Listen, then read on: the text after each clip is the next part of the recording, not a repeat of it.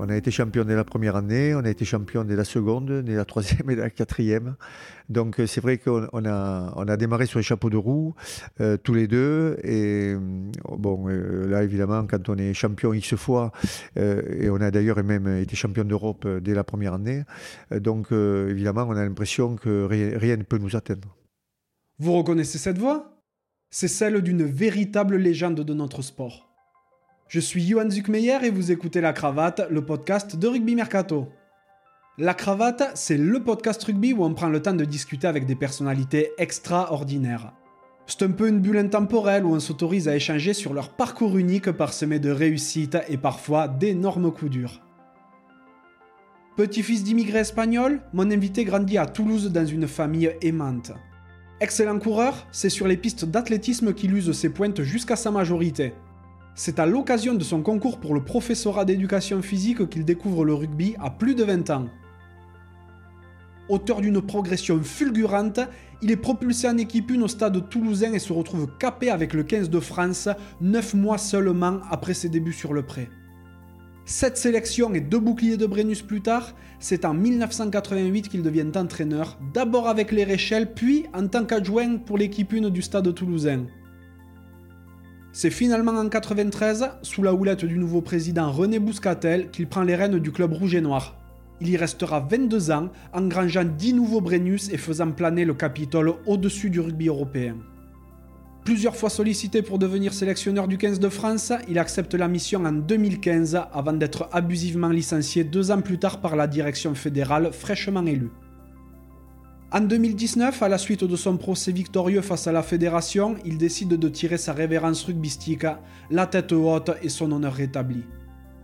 Vous l'avez bien compris, j'ai eu l'immense privilège de passer un moment avec Guy Noves. Exigeant, intransigeant et travailleur, Guy est un compétiteur né. Il n'en est pas moins un pédagogue hors du commun. En témoignent les 23 années qu'il a passées au collège de Pibrac, accompagnant des générations de jeunes à tendre vers l'excellence sportive, mais aussi et surtout à devenir des adultes accomplis. Extrêmement proche des siens, il trouve son équilibre grâce à un solide socle familial et amical auquel il demeure très soudé. J'ai passé un magnifique moment chez Guy, au-delà de tout ce qu'il représente rugbystiquement, j'ai rencontré quelqu'un de super accueillant, très sympa et d'une grande humanité. Si ce podcast vous plaît, n'hésitez pas à le noter 5 sur 5 sur Apple Podcast ou la plateforme de votre choix. Ça fait super plaisir et ça aiderait vraiment la cravate à se faire reconnaître. Vous pouvez également soutenir mon travail via vos dons en vous rendant sur le lien en description de l'épisode. Trêve de bavardage et place à la conversation.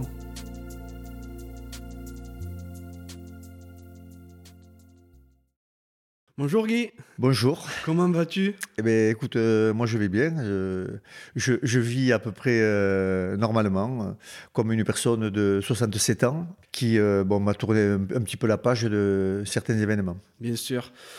Merci beaucoup de me recevoir aujourd'hui à, Pibrac, chez toi. Je suis plus qu'honoré que tu me fasses la, la, sympathie de me recevoir. Donc, bon, Pibrac, pour ceux qui ne connaissent pas, c'est pas loin de Toulouse. Je remercie vivement un de tes amis et anciens élèves, parce qu'on en parlera tout à l'heure, tu étais prof de PS. Donc Stéphane Tortorici pour nous avoir mis en contact. Je suis vraiment trop, trop, trop content. Donc c'est vrai que le monde entier connaît euh, Guy l'entraîneur le plus titré du rugby européen, mais il faut pas oublier non plus que tu as été un excellent joueur. Tu as passé euh, plus de 1000 matchs au stade toulousain en tant que joueur, puis euh, ensuite en tant qu'entraîneur. Tu as vraiment une vie bien remplie. Euh, il y aurait 10 000 choses à raconter, notamment euh, du côté de l'équipe de France et autres. Mais avant de commencer, ce qui m'intéresserait de savoir, c'est de quoi rêvait le petit Guy Bon, écoute, euh, lorsque j'étais gosse, j'étais élevé tout à fait simplement hein, par, par des parents qui étaient très présent, qui un papa qui, s'est énormément occupé de, moi avec mon frère, puisque nous sommes deux. Et euh, ils, se sont occupés de nous en fait euh, jusqu'au bout, puisque encore une fois, ils, étaient présents euh, il n'y a, a pas si longtemps que ça, lorsque nous avons construit nos maisons, puisque nous avons construit nos deux maisons, celle-ci et celle qui est en face, donc de nos propres mains. Euh, donc des parents très, très, très présents. Je rêvais de, pas grand-chose, je rêvais de liberté. Ce que je dis souvent à mes petits-enfants, euh, la liberté reste euh, la chose la plus importante de, la vie. De, liberté, et, je vivais dans un climat très, très affectif, un climat où, où l'amour était, était, était présent. Et le sport, beaucoup de sport. Euh, mon père était, était friand de, sport, donc euh, tous les week-ends à l'époque, euh, il nous amenait avec ma maman à la campagne pour faire du sport, pour courir derrière un ballon. Et, très rapidement, je crois qu'à l'issue de, quelques années de lycée, j'ai commencé par de l'athlétisme, j'ai fait de la course à pied. Donc j'ai fait de la course à pied jusqu'à finalement jusqu'à l'armée puisque j'ai fait l'armée au bataillon de Joinville. Et, et, ça m'a permis, euh, avant, de faire l'armée, de battre un record de France de, course à pied, euh, puisque je faisais du, demi-fond. Alors c'est vrai que les, rêves ont commencé un petit peu à émerger. Mais euh, je ne m'attendais jamais à, à faire ce que j'ai fait par la suite. Je voulais être prof d'éducation physique, c'est sûr puisque mes parents louaient des, appartements à des, étudiants euh, qui, faisaient le, qui préparaient le professorat d'éducation physique. Et ça m'a donné envie de, faire comme eux, parce que je sentais chez eux cette envie de liberté, de, travail à l'extérieur, de, contact avec les enfants. Voilà un petit peu tout ce qui m'a animé progressivement dans ma vie, mais encore une fois, très accompagné par, euh, des parents euh, très proches. Ouais. Et euh, tu parles de ton, euh, de ton record de France. Euh, donc, c'est un record de France du 1200 mètres en cadet, c'est ça? C'est ça. que tu détiennes toujours, vu qu'il risque pas d'être battu. Parce que si je me trompe pas, la, la discipline n'existe plus aujourd'hui. Ben, c'est-à-dire qu'effectivement, donc, euh, je courais à l'époque sur euh, le 1200 mètres. C'était l'époque euh, où en cadet, on faisait du 600 mètres et du 1200 mètres. Aujourd'hui, on fait du 800 et du 1500. Et à cette époque-là, ce, dont je suis très fier encore aujourd'hui, c'est que d'abord, d'une part, lorsque je bats le record de France, 10 mètres dernier, mois, à l'arrivée, il y a un, monsieur qui s'appelle José Marajo, qui a fait quand même deux Jeux Olympiques derrière. Et, euh, ensuite, euh, cette année-là, je, je, suis en sélection euh, en fin d'année. De, de, je suis en sélection, je suis encore au cadet, en sélection junior première année. Et je gagne ma place en équipe de France junior première année. Je, je cours sur 1500 contre des Italiens et, des, Espagnols. Je fais seconde d'une course à Bergame, en Italie. Et donc, effectivement, j'avais, j'avais pour moi, à ce moment-là, j'avais l'impression que j'allais faire une carrière dans, la, dans, dans le demi-fond la course à pied d'athlétisme. Pour euh, recontextualiser un petit peu, ton record, il est en 3,06, c'est ça? 3,64, oui. Les, les, amateurs de course à pied apprécieront, je pense. Ben, ben oui, parce que j'avais fait de 28 au, kilo, euh, au kilomètre pardon, et, et 3,64 au 1200 mètres. Donc, euh, ça m'a permis aussi, peut-être plus tard, d'avoir une idée très, très précise sur l'accompagnement des joueurs de rugby lorsque je suis devenu entraîneur. Mm, mm. Donc tu m'expliques que tu es euh, un, enfant qui était épris de liberté. Quelles sont tes origines un petit peu? Mes origines, euh, je veux dire que mes grands-parents étaient, espagnols, donc euh, mes grands-parents se sont installés en, France euh, il y a très très longtemps. Mes, mes parents sont nés en France. mes grands-parents paternels et maternels étaient espagnols. Paternels, je ne les ai pas connus parce qu'ils sont décédés avant, mais j'ai connu mes, grands-parents maternels. donc mes origines elles sont, j'imagine, espagnoles, même si mes parents sont nés en France et, moi évidemment. Donc ce sont quand même des origines de, gens euh, simples qui, euh, qui disaient souvent, euh, et mon père me l'a souvent répété, petit, si, jamais tu veux un toit, il faut te le gagner. Donc c'est quelque chose qui a peut-être évolué aujourd'hui, puisque apparemment tout le monde a droit à un toit, d'après ce que j'entends. Mais à l'époque, on nous disait il, faut, il faut travailler pour, pour essayer de, de gagner quelque chose et, avoir un toit. Donc moi, j'étais levé là-dedans, depuis mes origines. Quand tes grands-parents sont arrivés, c'était pour euh, fuir le franquisme Voilà, c'est ça. C'est ça. Ils sont arrivés. Ils ont, encore une fois, ils se sont installés en France. Euh, mes grands-parents ont eu cinq enfants, euh, quatre garçons, une fille.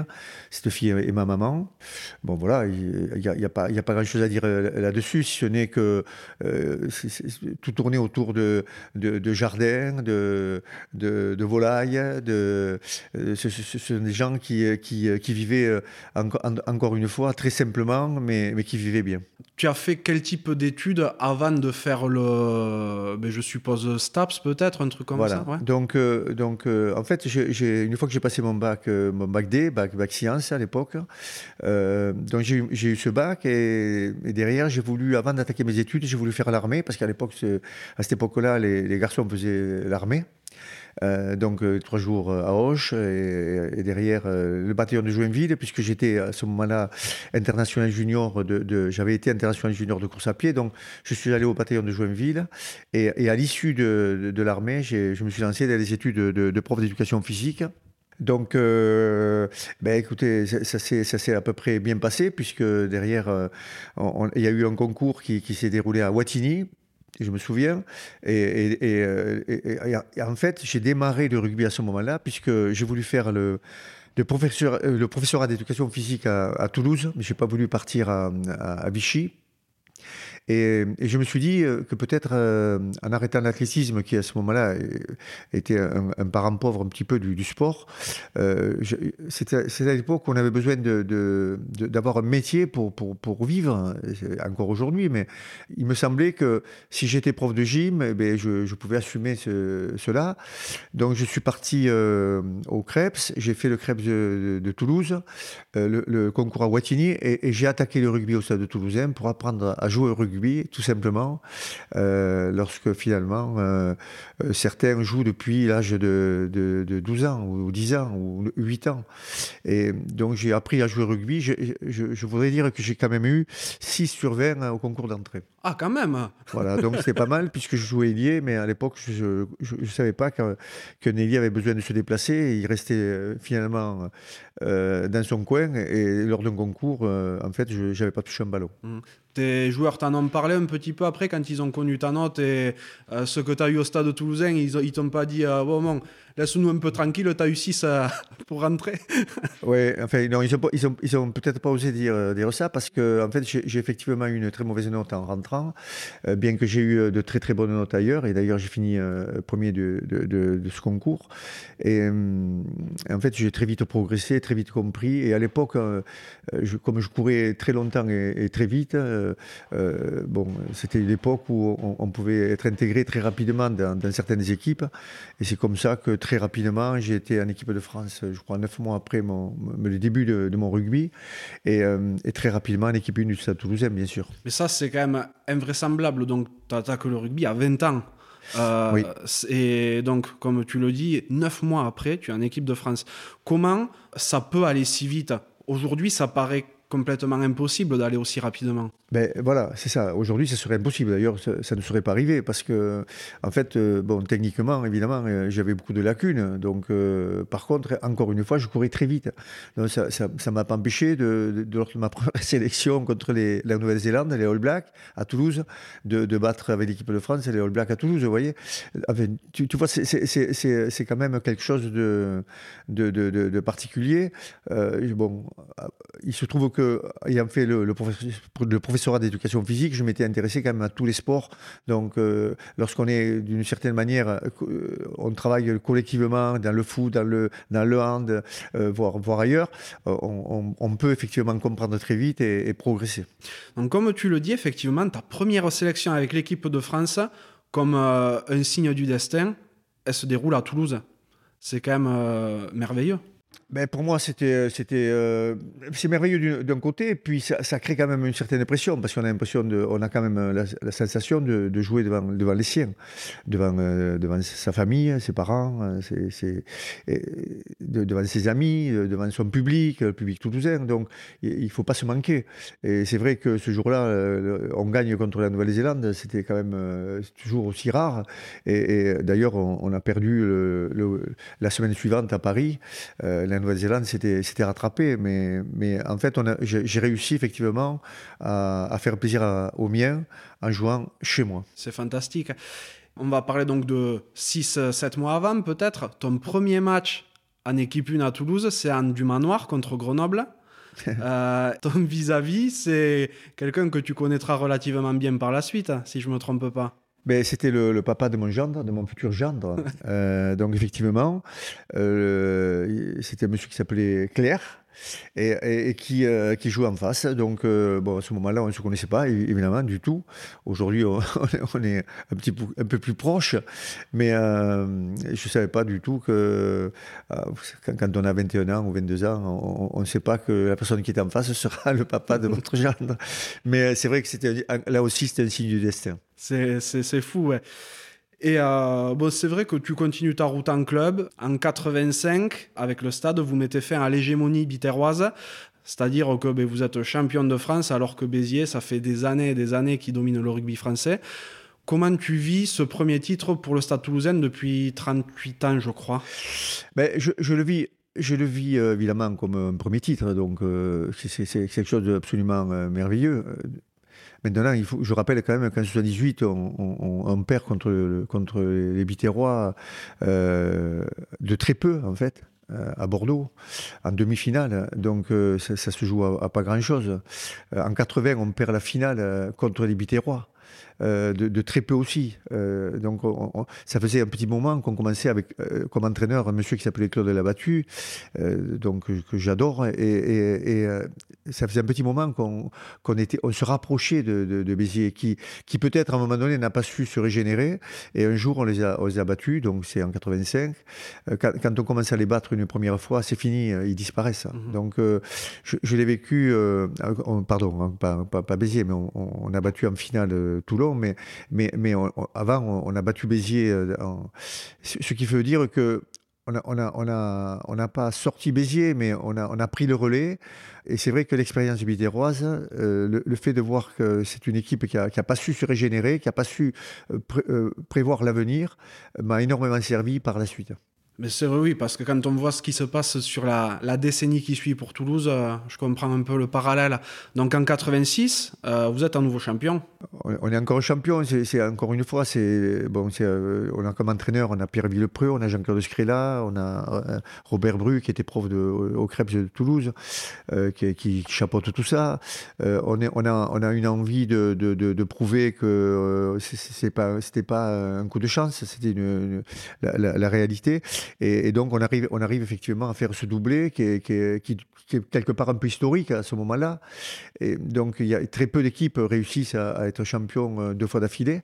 Donc, nous, on l'a réussi, contre Agen d'ailleurs. On, on gagne contre Agen en 86. Pour quelqu'un qui est, en fin de, vie, euh, de carrière, parce que j'ai attendu 10 ans pour, être pour mon premier titre, hein, attention, c'est pas venu comme ça. Dès, le début, d'ailleurs, à l'époque, on avait joué la descente avec le Stade Toulousain. On a, on a tendance à l'oublier, mais le Stade Toulousain à l'époque, au tout début, tout début, tout début, 75-76, euh, joue la descente euh, euh, et on est sauvé par, un club qui s'appelle Perpignan, qui, va faire un match nul à Oyonnax, je crois, et, du coup, on ne descend pas. Donc 10 ans d'attente, 2 ans champion, pour moi, c'est merveilleux. Ouais. Et tu continues ta carrière jusqu'en 88, jusqu'à jusqu'à une victoire en du manoir ben, je continue ma carrière. Disons que je, je, me rends. Euh, bon, d'abord, euh, il y a le professeur d'éducation physique. Donc, euh, à ce moment-là, on n'est on est, on pas professionnel. On, joue, on joue au rugby pour, pour, être, pour avoir le plaisir d'être avec, avec ses copains, avec ses amis, quelques, quelques sorties. Et, Pierre Villepreux me dit euh, il faut il faut il faut t'arrêter parce qu'il y a des jeunes qui arrivent et si jamais tu veux que les jeunes euh, jouent euh, tant que tu es là tu, ils joueront pas. Et à l'époque je me rappelle il y avait David Berti qui qui, piaffait d'impatience qui était incroyable un ailier incroyable. Et, et, du coup il m'a dit comme tu es prof d'éducation physique et que tu as quand même eu des résultats avec ton collège puisqu'on a, on a quand même été quatre fois champion de France avec le collège de Pibrac peut-être tu pourrais t'occuper des jeunes du, stade. Et c'est vrai que à partir de là je me suis mis à, être, à devenir entraîneur des, juniors du stade. Dès la première année, nous sommes champions. Et, très, immédiatement, j'alimente l'équipe 1 par, le biais de ces jeunes joueurs, dont David Berti, notamment euh, Hugues Miorin, pour ne rappeler que cela, euh, qui sont des, joueurs de cette époque-là, et euh, Jérôme Casalbou, qui, vient d'arriver. Donc, nous sommes champions. Et en fait, euh, pourquoi j'ai joué un manoir, une finale du manoir? Parce qu'il y a beaucoup de blessés en équipe 1 du Stade Toulousain. Il n'y avait pas l'effectif qu'il y, a, eu qu'il y a maintenant. Et, c'est vrai que euh, quelques blessés euh, ont fait qu'on m'a demandé, même, même alors que j'étais entraîneur des juniors, de remettre des crampons pour être de nouveau joueur. Et, du coup, j'ai joué un quart de finale de, championnat contre Toulon que nous avons perdu à, l'époque. Et, la finale du manoir que nous avons gagné. Donc c'était un, un titre du manoir. D'accord. Ah, je ne savais pas en fait que tu avais, euh, que avais plus ou moins arrêté au, préalable. quoi. Tu entraînes les, les Réchelles, c'est ça, à ce moment-là? Alors, euh, la saison 88, donc j'entraîne des juniors Réchelles. Donc, encore une fois, nous sommes champions. Et, euh, à l'issue de cette fin de carrière où je, je, démarre, mais alors je suis un, très très jeune entraîneur, le président de l'époque, qui s'appelait Jean Fabre, me, demande de, de, rejoindre le, trio et notamment la, doublette Villepreux-Scrella euh, pour euh, parce qu'il y avait un peu de tirage avec, euh, l'équipe Fagnon. Et donc, il me demande de, de venir les rejoindre. J'étais une sorte d'adjoint de Pierre Villepreux, de Jean-Claude Scrella. Euh, et j'avais besoin un petit peu de recoller quelques morceaux qui, commençaient à s'effriter avec euh, des, joueurs avec lesquels je venais de jouer il n'y a pas si longtemps que ça, donc qui étaient mes copains. Euh, je pense que j'y suis arrivé en grande partie, puis, et, derrière, en 89, nous sommes champions de France avec l'équipe 1. Donc, on dit que j'étais entraîneur avec eux, mais quelque part, j'étais un petit peu leur adjoint. Ouais, tu étais leur adjoint et bon, tu avais ce, ce rôle de, de lien entre donc les dirigeants et les joueurs. Mais euh, si j'ai bien compris, ça s'est pas super bien passé. non, disons que la, saison a été compliquée parce que enfin, la saison en elle-même, euh, on est champion, donc évidemment ça se passe bien, mais quelque part j'étais, pour, pour, Pierre, pour Pierre Villepreux et Jean-Claude Screda, j'étais un petit peu le, ma présence les, les, agaçait un petit peu parce que quelque part on est, on est de nouveaux champions. Euh, et, ça leur fait un petit peu d'ombre. Donc, le président m'impose la deuxième année, hein, euh, après 89, donc 90, il m'impose de nouveau auprès d'eux, et euh, nous perdons en demi-finale euh, contre le Racing à, Béziers. Et, là, il y a un petit peu une, cassure qui, se crée entre eux et moi, et, et du coup, j'arrête de, enfin, j'arrête. On me demande de, d'arrêter de, travailler avec eux, de, de, revenir avec une équipe qui se, qui se crée, qui s'appelait l'équipe Espoir. Et c'est vrai qu'à ce moment-là, j'avais peut-être un peu de caractère, je n'ai pas voulu le faire, et je suis parti du Stade Toulousain. Ouais, tu pars et tu te consacres au à l'entraînement à ton collège un petit peu? Bah, enfin, le, le, le, collège, je n'ai jamais arrêté. Hein. Donc, euh, je ne me consacre pas du coup au collège. Je, je me suis toujours consacré. Ça a toujours été quelque chose de, très, très important pour moi. Et mes élèves ont, toujours euh, occupé une, place très, très importante euh, dans ma vie, de, prof notamment. Et encore aujourd'hui, puisque notre relation s'est créée par le biais d'un de mes anciens élèves, ça n'est un parmi d'autres, mais Steph euh, a fait un, travail euh, inimaginable d'ailleurs lorsqu'il m'est arrivé ce problème avec l'équipe de France. Hum, c'est quand même quelqu'un qui, en travaillant au Canada, euh, a monté une entreprise au Canada, a, quand même malgré tout suivi son ancien prof. pour lever, je crois, une, je crois, aux alentours de 30 000 personnes sur les réseaux sociaux qui me soutenaient. Donc, mes élèves sont, sont, euh, sont quelque chose de, capital pour moi, euh, à tout point de vue. Euh, je parle de Steph, mais je pourrais parler d'autres qui, qui, ont été proches de moi et qui le sont toujours, et qui quelquefois viennent manger avec moi, ou passent me voir à le ou, ou passent un moment, ou, tout simplement sont très attentifs à des, petits soucis de Récemment, un de, mes élèves qui s'appelle Philippe Pena s'est occupé de, de, me refaire faire le toit parce qu'il travaillait dans une entreprise. Voilà, c'est euh, la vie. Oui, bien sûr. Et euh, c'est vrai que Stéphane me racontait un petit peu que quand tu étais leur, euh, leur prof, ils ont, ils ont vécu des, des, voyages extraordinaires, notamment à Exeter, en Angleterre. Vous aviez fait un genre de tournée. Plus tard, au Canada. Il m'a expliqué également que tu avais une, une exigence envers eux qui était celle que tu as pu par la suite un petit peu avoir avec tes joueurs, enfin, ou en même temps avoir avec tes joueurs en club. Non, mais l'exigence, je, pense que je, c'est encore une fois, c'est même si j'étais élevé très simplement, euh, c'est sûrement dans mon éducation. L'exigence, euh, je l'ai sur moi, pour moi, je l'ai pour, pour, eu pour mes enfants, je l'ai eu, euh, je l'ai tous les jours. Euh, donc je l'ai évidemment eu pour mes élèves, euh, même si euh, cette exigence n'empêche pas d'aimer ceux avec lesquels on, travaille. Les, gosses au, collège, bien sûr, parce qu'un enfant donne tout ce qu'il a et, ne triche jamais. Plus tard, les adultes, qui, puisque mes joueurs ont, toujours eu effectivement un, comportement extraordinaire avec, moi. donc j'ai été exigeant avec, avec mes staffs, avec mes collègues, avec c'est peut-être presque une maladie en fait. C'est une maladie et, c'est vrai que ça peut des fois créer quelques dégâts, mais, euh, mais c'est vrai que j'étais exigeant avec Steph, mais peut-être que je pense qu'il est, il est conscient qu'il a été capable, lui, de, partir au Canada, de, travailler pendant 13 ans, je crois, euh, au Canada, tout seul. Euh, ça, lui a permis aussi d'avoir cette force de, caractère pour, pour, pour vivre sa vie. Donc, je, ça serait à refaire, je recommencerai la même chose. Oui, je ne doute pas de ça. Et euh, en plus, il me disait qu'il y avait euh, du monde qui était intéressé pour rejoindre la section rugby à, à Pibrac, parce que ça, ça, leur permettait de griller un peu tout le monde à la cantine le midi. non, mais bon, c'est vrai que, euh, vous savez, enfin, tu sais, tu sais quand, quand tu as quand tu quand tu tu t'intéresses comme ça à un groupe important, je crois que la priorité c'est d'avoir. Euh, il n'y a pas que l'équipe, les, gamins, il y a aussi ce que tu crées autour. Et, ma priorité ça a été de créer une équipe de, de, de grandes personnes, donc collège. Euh, ça partait du, du conseiller d'éducation euh, qui s'appelait Guy Salcedo et il y avait quelques profs qui, qui s'intéressaient au rugby et qui étaient mes copains. et, et tout ce petit monde travaillait avec moi parce que, évidemment, des gamins, j'en ai eu entre 40 et 70. Donc, euh, quand, on est seul, c'est un peu compliqué. Donc, tout ce petit monde travaillait avec moi. Et, le, le, fait d'avoir, d'être copain avec le conseil d'éducation, et, le fait d'entraîner les gosses tous les jours entre une heure et deux, euh, pour pouvoir le faire, il fallait, il fallait qu'ils passent très rapidement à la cantine, parce que le repas, euh, s'ils attendaient à la queue leu de, de passer, euh, évidemment, l'entraînement ne, pouvait pas se faire. Donc, effectivement, ils étaient prioritaires à la cantine, grâce aux relations que je pouvais installer au, collège.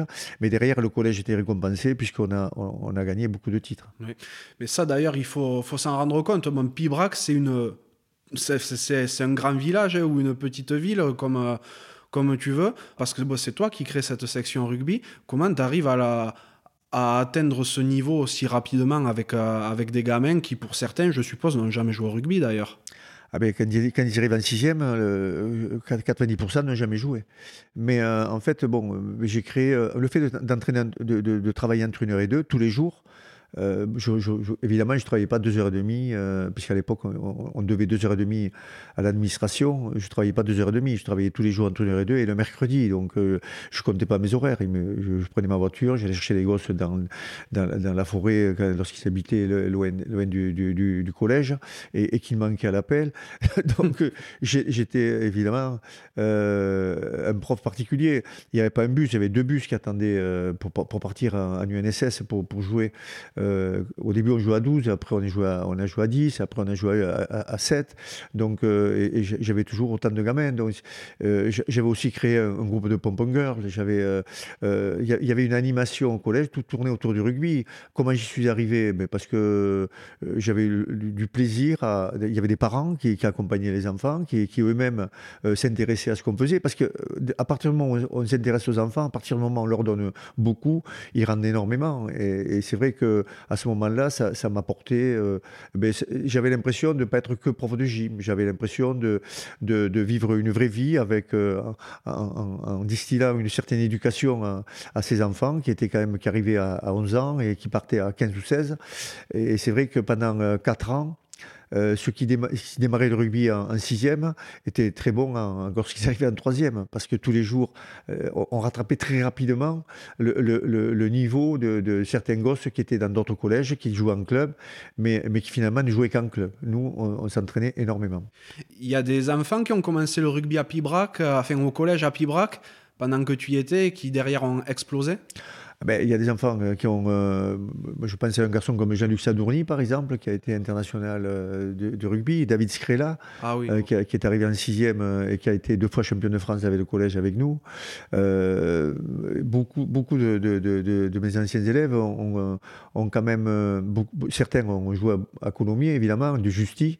Euh, euh, ce sont des garçons euh, qui ne parlent pas, mais qui jouent en équipe 1 de, nationale. Beaucoup ont joué en deuxième division ou en fédérale. Donc, ce qui est sûr, c'est que l'un d'entre eux, par exemple, je te le montrerai tout à l'heure sur, sur, mon iPhone, parce que je reçois toujours des messages de mes anciens élèves, travaillait sur la fusée Ariane, et, donc était un, jeune, homme qui était ingénieur, et maintenant, et, me, disait, m'envoyait des, messages en me disant, euh, j'ai continué le rugby, puis finalement je me suis arrêté parce que euh, en continuant le rugby, j'avais l'impression que je comparais l'éducateur que j'avais à toi. Donc j'étais obligé de m'arrêter. Et donc, c'est, euh, bon, chacun comprendra, mais c'était un, immense compliment de sa part.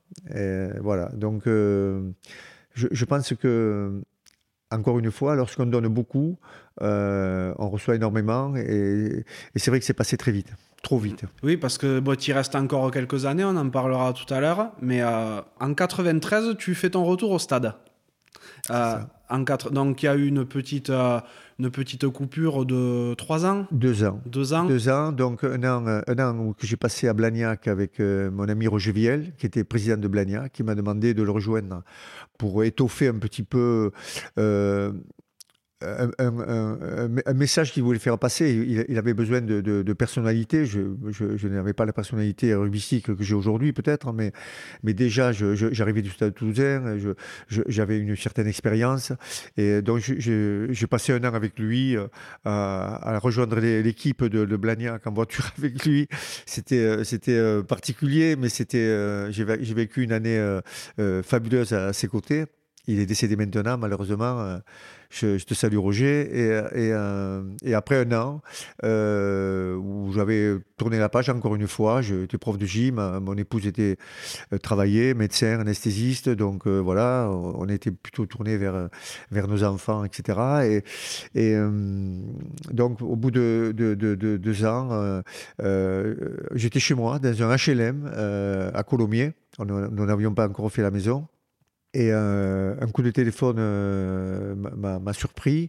C'était euh, le président de l'époque qui s'appelait René Bouscatel qui m'appelait pour, pour me rencontrer et, et, nous demander si nous étions d'accord pour, pour rejoindre le Stade Toulousain, travailler avec Serge Lahirle, donc une personne avec laquelle j'ai pu jouer pendant énormément d'années, qui avait le même âge que moi, à un an près. Et, donc, il nous a proposé de, créer un projet Stade Toulousain, tous les deux, pour, euh, pour pouvoir, euh, voilà, en se disant qu'on avait plusieurs années pour, euh, pour réussir. Enfin, plusieurs années. Tu avais plusieurs années pour réussir, mais tu n'as pas attendu plusieurs années pour réussir en définitive. Ben, C'est-à-dire qu'on a eu, on a eu je pense que c'est lié au travail et, un, peu, de réussite, évidemment. on, a, on a réfléchi et on a été champion dès la première année. On a été champion dès la première année, on a été champion dès la seconde, dès la troisième et la quatrième. Donc euh, c'est vrai qu'on a, on a démarré sur les chapeaux de roue, euh, tous les deux. Et euh, bon, là évidemment, quand on est champion X fois, et on a d'ailleurs même été champion d'Europe dès la première année, donc évidemment, on a l'impression que rien, ne peut nous atteindre. Mmh. complètement. Ton mandat à Toulouse est étroitement lié à celui de Jean-René Bouscatel, en définitive, hein, parce qu'il arrive en 93 il te fait venir. Toi, tu pars en 2015. Euh, bon, il, a, il est resté euh, un poil plus, mais vos mandats sont intimement liés. C'est quelqu'un qui a compté dans ta carrière? Ben, René, euh, il, a, énormément compté parce que parce que c'est lui qui m'a permis de, redevenir entraîneur. C'est lui qui m'a ouvert la porte du, stade de Toulousain. donc évidemment, je, ne peux que qu'avoir beaucoup d'amitié et d'admiration pour lui. Ensuite, on a on a ensemble, lui dans sa partie en tant que président président, moi dans la mienne, sur le plan sportif, avec Serge, encore une fois, on a, on a essayé de travailler. Je pense que l'intelligence de René, ça a été de, de ne pas, de ne pas mélanger ses compétences et les miennes. Et, c'est vrai que il a toujours été quelqu'un qui, recherchait, qui, réfléchissait à l'avenir. Et je pense que sa, plus grande force a été un jour de. Bon, je suis très ami avec, très très ami avec un garçon qui s'appelle Claude Elias. Euh, qui est vraiment euh, quelqu'un qui est, qui est très très important pour moi dans, ma vie, qui est d'ailleurs qui fait partie euh, quelque part de, ma famille. Claude, Claude était expert comptable, commissaire au compte, et à l'époque, René voulait, on rentrait dans le professionnalisme, il voulait professionnaliser le club, donc il avait besoin de s'entourer de, de, compétences, et c'est vrai que Claude était très proche de moi, donc il a fallu qu'il a fait appel à Claude Elias pour le rejoindre qui est devenu euh, le président d'ailleurs du conseil de surveillance du Stade Toulousain. Et donc, il a, il a professionnalisé le club. Euh, Claude a professionnalisé le club parce qu'il avait les compétences de le faire. Et René avait l'intelligence de s'appuyer sur Claude, puisque euh, René s'occupait d'autre chose. Donc, oui, René a énormément compté pour moi. Il a, il a, il a, il a, il a su il a su créer euh, l'annonceur qu'il fallait pour que le Stade Toulousain, euh, euh, comment te dire, le Stade Toulousain n'était pas simplement le Stade Toulousain lorsqu'on gagnait, c'était le Stade Toulousain, c'était un grand club. Et, la, plus belle expérience que, que, que je garde dans ma mémoire, c'est une, une défaite en Coupe d'Europe chez les Wasps. Euh, nous perdons, on prend 77 points, on a marqué, je sais pas, une, vingtaine, enfin quelque, quelque, chose comme ça. On prend 77 points et ce jour-là, je, comprends que c'est pas pas l'entraîneur ou les entraîneurs qui se mettent en, qui se remettent en question, ce ne sont pas les, les, joueurs qui se remettent en question, ce ne sont pas les, les, dirigeants qui se remettent en question, ce n'est pas le président qui se remet en question, c'est tout le monde. Et le club s'est remis en question. Quelques mois après, on est champion. Donc voilà, euh, René Bouscatel, euh, c'était quelqu'un de, de, qui avait confiance en nous ah, qui avait confiance en moi et, euh, euh, qui, m'a toujours rendu cette confiance. Et, lorsque, encore une fois, euh, il s'est rapproché de Claude Elias, euh, encore une fois, il, a touché la, bonne personne pour euh, permettre au Stade Toulousain d'abord d'évoluer, de, changer, de, de, changer de braquet. Parce qu'à l'époque, quand Claude est arrivé, le Stade Toulousain n'était pas dans, des très bonnes conditions euh, financières. Et c'est vrai qu'il a su remettre ce club au devant de la scène.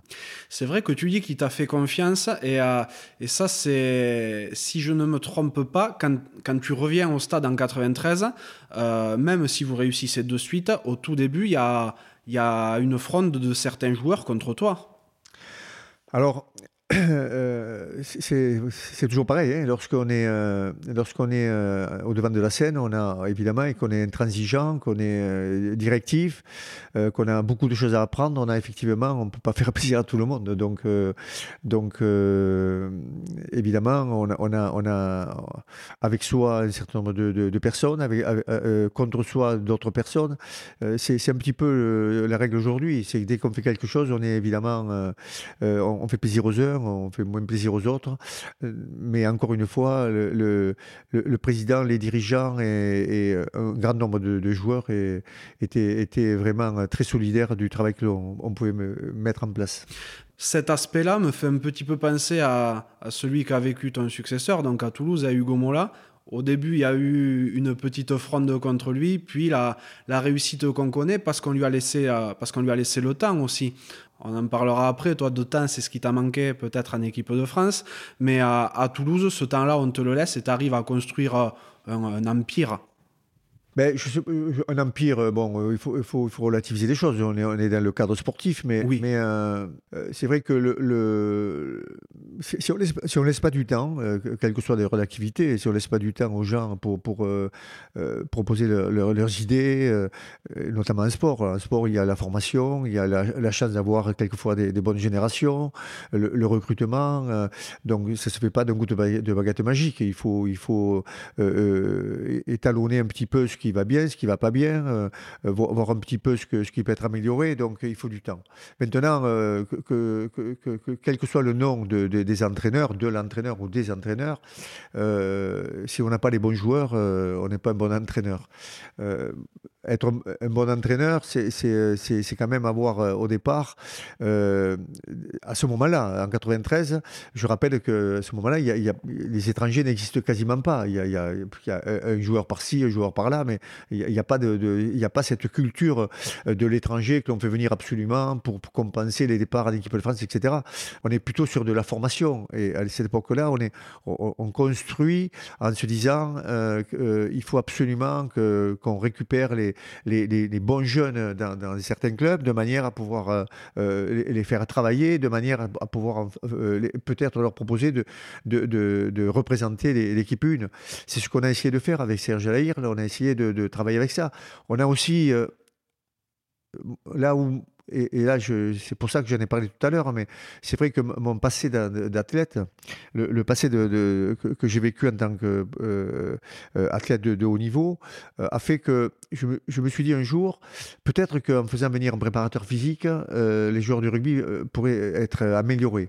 Et, on, a, demandé à Dominique Hernandez, qui était un ancien champion de France de son hauteur, de venir nous rejoindre pour s'occuper de la préparation physique du stade toulousain. Je pense que c'est une des raisons pour lesquelles on a pu gagner autant de titres euh, consécutivement, tant que les autres n'avaient pas encore compris que la préparation physique devenait primordiale. Et aujourd'hui, euh, tous les clubs, euh, aujourd'hui depuis de nombreuses années, mais tous les clubs ont deux, trois, quatre préparateurs physiques qui, interviennent parce que tout le monde s'est rendu compte à quel point il, était, il était important de, faire travailler les, joueurs. Donc, euh, on, a essayé de, faire progresser un petit peu euh, cette machine, cette machine qui était le Stade Toulousain. Est-ce que c'est devenu un empire? C'est vrai qu'il y a toujours eu des passages un peu, plus durs, hein, très compliqués, des, années moins, bonnes. et puis, on avait toujours une, énorme concurrence avec de nombreux clubs qui essayaient de nous rattraper, de nous dépasser. Euh, et je pense que Hugo l'a aussi vécu, euh, puisque, comme tu l'as dit, euh, il, a, il, a, il, a, il a passé quelques années avant de, de, de, nouveau de, de, remettre le Stade au devant de la scène. Il a quand même passé quelques années de, difficiles. Et, encore une fois, lorsqu'il est parti, je crois qu'il est, passé à Albi, il est passé à Castres, il est passé à, à Brive. À Brive. Il, a joué à Dax. Hugo est, est, un garçon qui a une énorme expérience, où il pas toujours connu la réussite. Et c'est vrai que ne pas connaître la réussite, c'est aussi acquérir une énorme expérience qui fait que c'est un garçon euh, qui, est intelligent, qui, maintenant a su s'entourer des bonnes personnes pour pouvoir arriver à avoir des résultats et encore une fois remettre le Stade Toulousain à la place où, peut-être il était il y a quelques années. Mhm. Juste petit aparté, euh, vu qu'on parle d'Hugo Mola, tu l'adoubes. Pourquoi, pourquoi tu le choisis à lui et pas à un autre?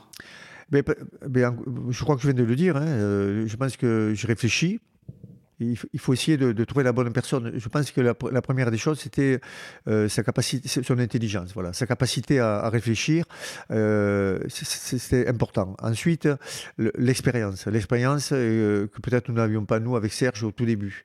lui, il a, il, a, pu avoir cette expérience encore une fois lorsqu'il a, il, est passé dans un certain nombre de clubs où il a, il a dû voir très rapidement le, positif, le négatif, ce qui était bien, ce qui n'était pas bien, les, les, expériences et les les moins, les moins belles. Et toute cette expérience-là, et puis son vécu Stade Toulousain. J'ai toujours été comme, comme ceux, d'avant moi, elle était avant moi, j'ai toujours été friand de, de, proposer quelqu'un qui était issu du Stade Toulousain, né au Stade Toulousain. Et Hugo, quelque part, avait joué énormément de temps au Stade Toulousain. Donc, il me semblait que c'était entre l'expérience, euh, son intelligence euh, et, le travail qui avait été entrepris avant, c'était la bonne personne. D'accord.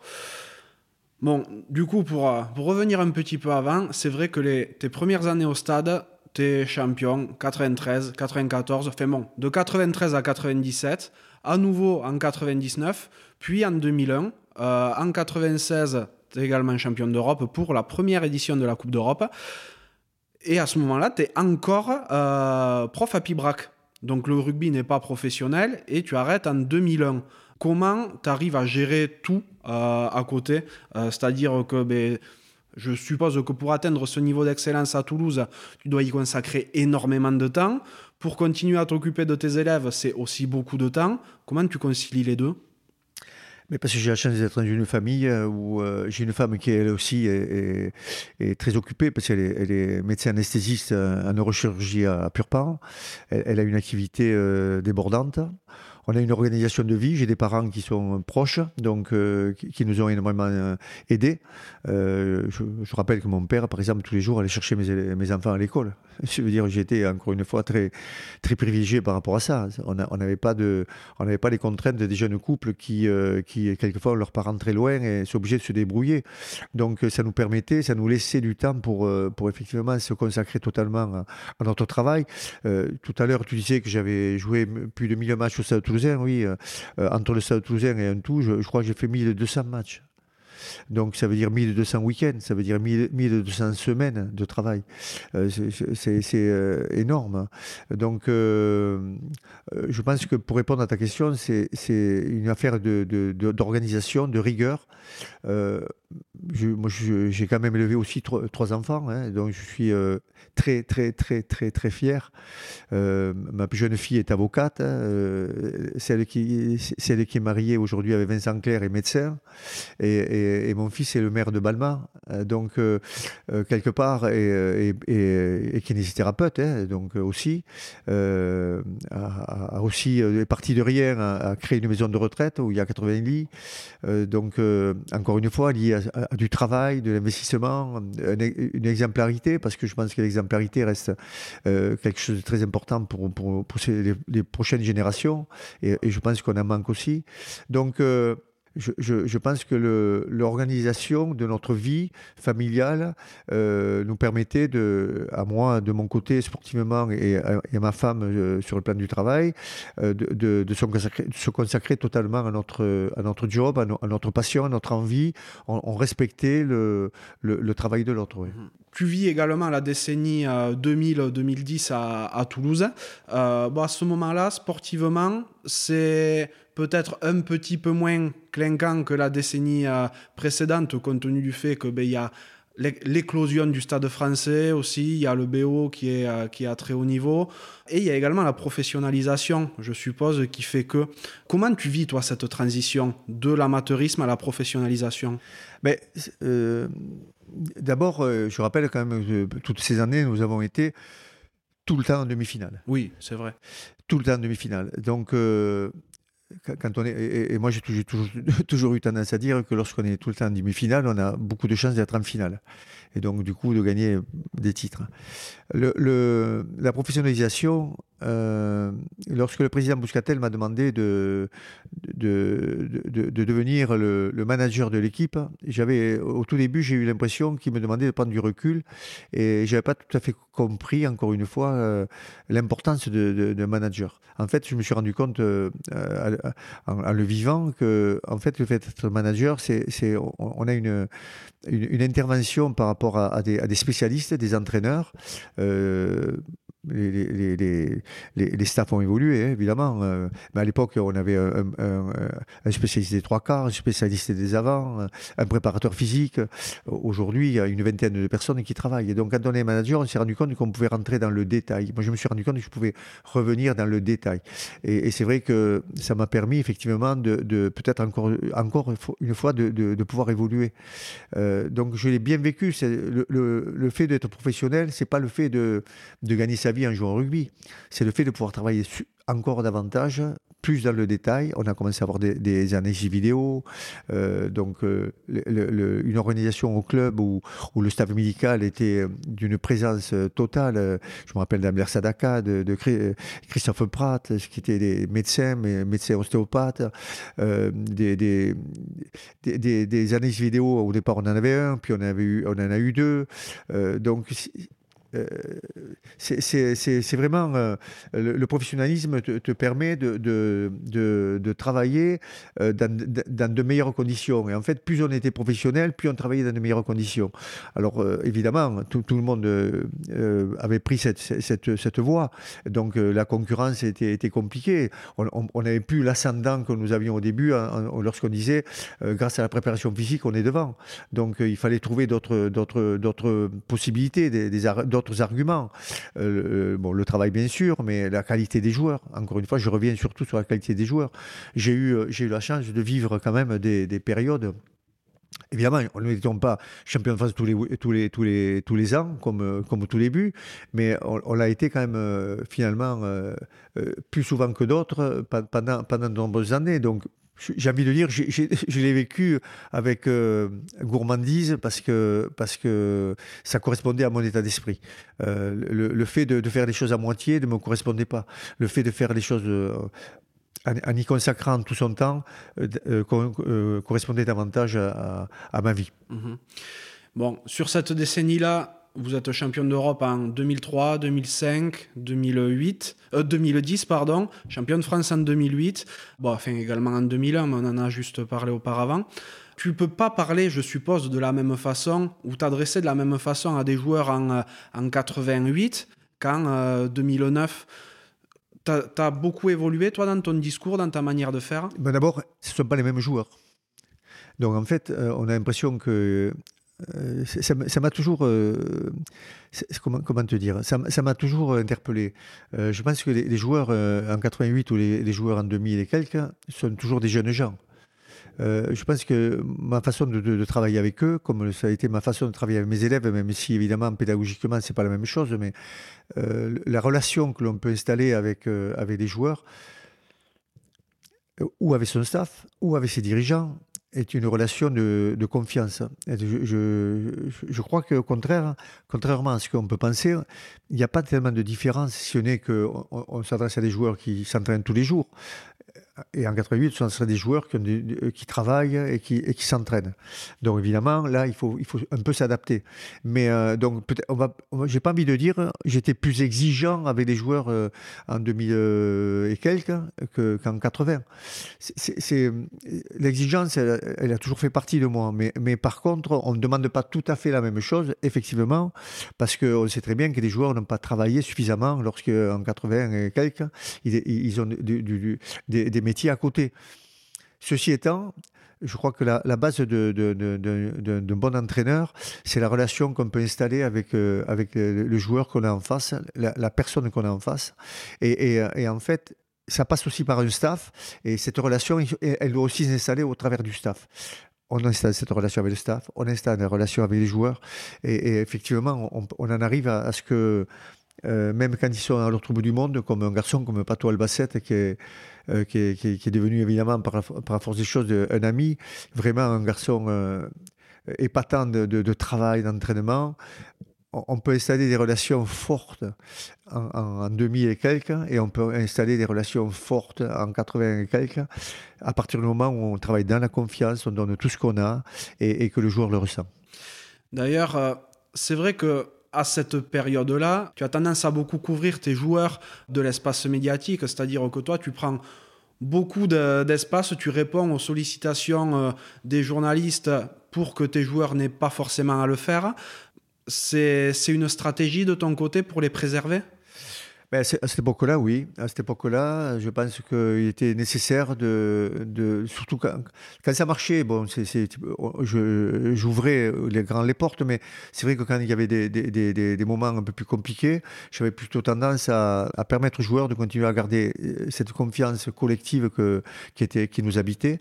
Effectivement, je prenais beaucoup sur moi euh, quelques critiques qui, euh, qui finalement euh, ne, ne, m'atteignait pas. Par contre, elle protégeait les, joueurs. Donc c'était, oui, c'était une stratégie. Euh, c'est une stratégie. On, use, on use de tout, on use de, tous les moments. J'ai un, de mes anciens joueurs qui est, qui est aujourd'hui entraîneur de Toulon, hein, qui s'appelle Patrice Colazo et qui a perdu ce week-end, euh, ce week-end. à la maison contre La Rochelle, m'a envoyé un petit mot en me disant il, se, rendait compte à quel point la défaite était un poison. Et il, savait que moi, j'avais connu ces, moments de défaite.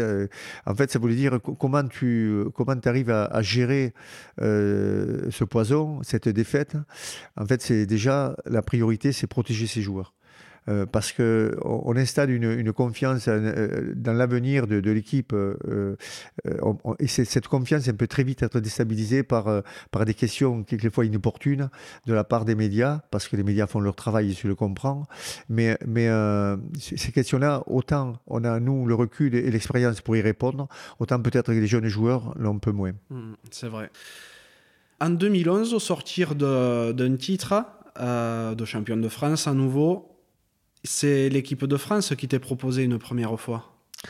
Ah, oui, effectivement, euh, effectivement on, me, on, me, on, me, sollicitait pour entraîner l'équipe de France, euh, mais encore une fois, euh, en 2011, mon papa est là et il ne veut pas que je parte. Il veut pas que je parte.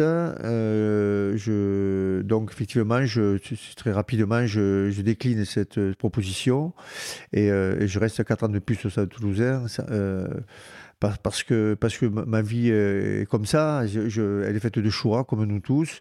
Et à ce moment-là, peut-être que, peut-être que j'aurais dû, de, dû partir. Je ne le fais pas, euh, encore une fois, parce que euh, les, les, les, les, planètes ne, se rejoignent pas. Il, y a, il y a des, des, différentes raisons. Euh, ma, ma, ma, jeune fille n'a pas fini ses études. elle a aussi besoin de moi. Et mon, mon, père me demande de, de rester. je, je, n'ai pas totalement mis ma famille à l'abri parce que ça reste quand même la priorité de ma vie. Bon, après, euh, sportivement, de toute façon, 2011 euh, champion, à nouveau doublé, donc 2012, euh, 2012 également champion. C'est vrai que bon, tu restes, comme tu le dis, 4 ans de plus au, stade toulousain.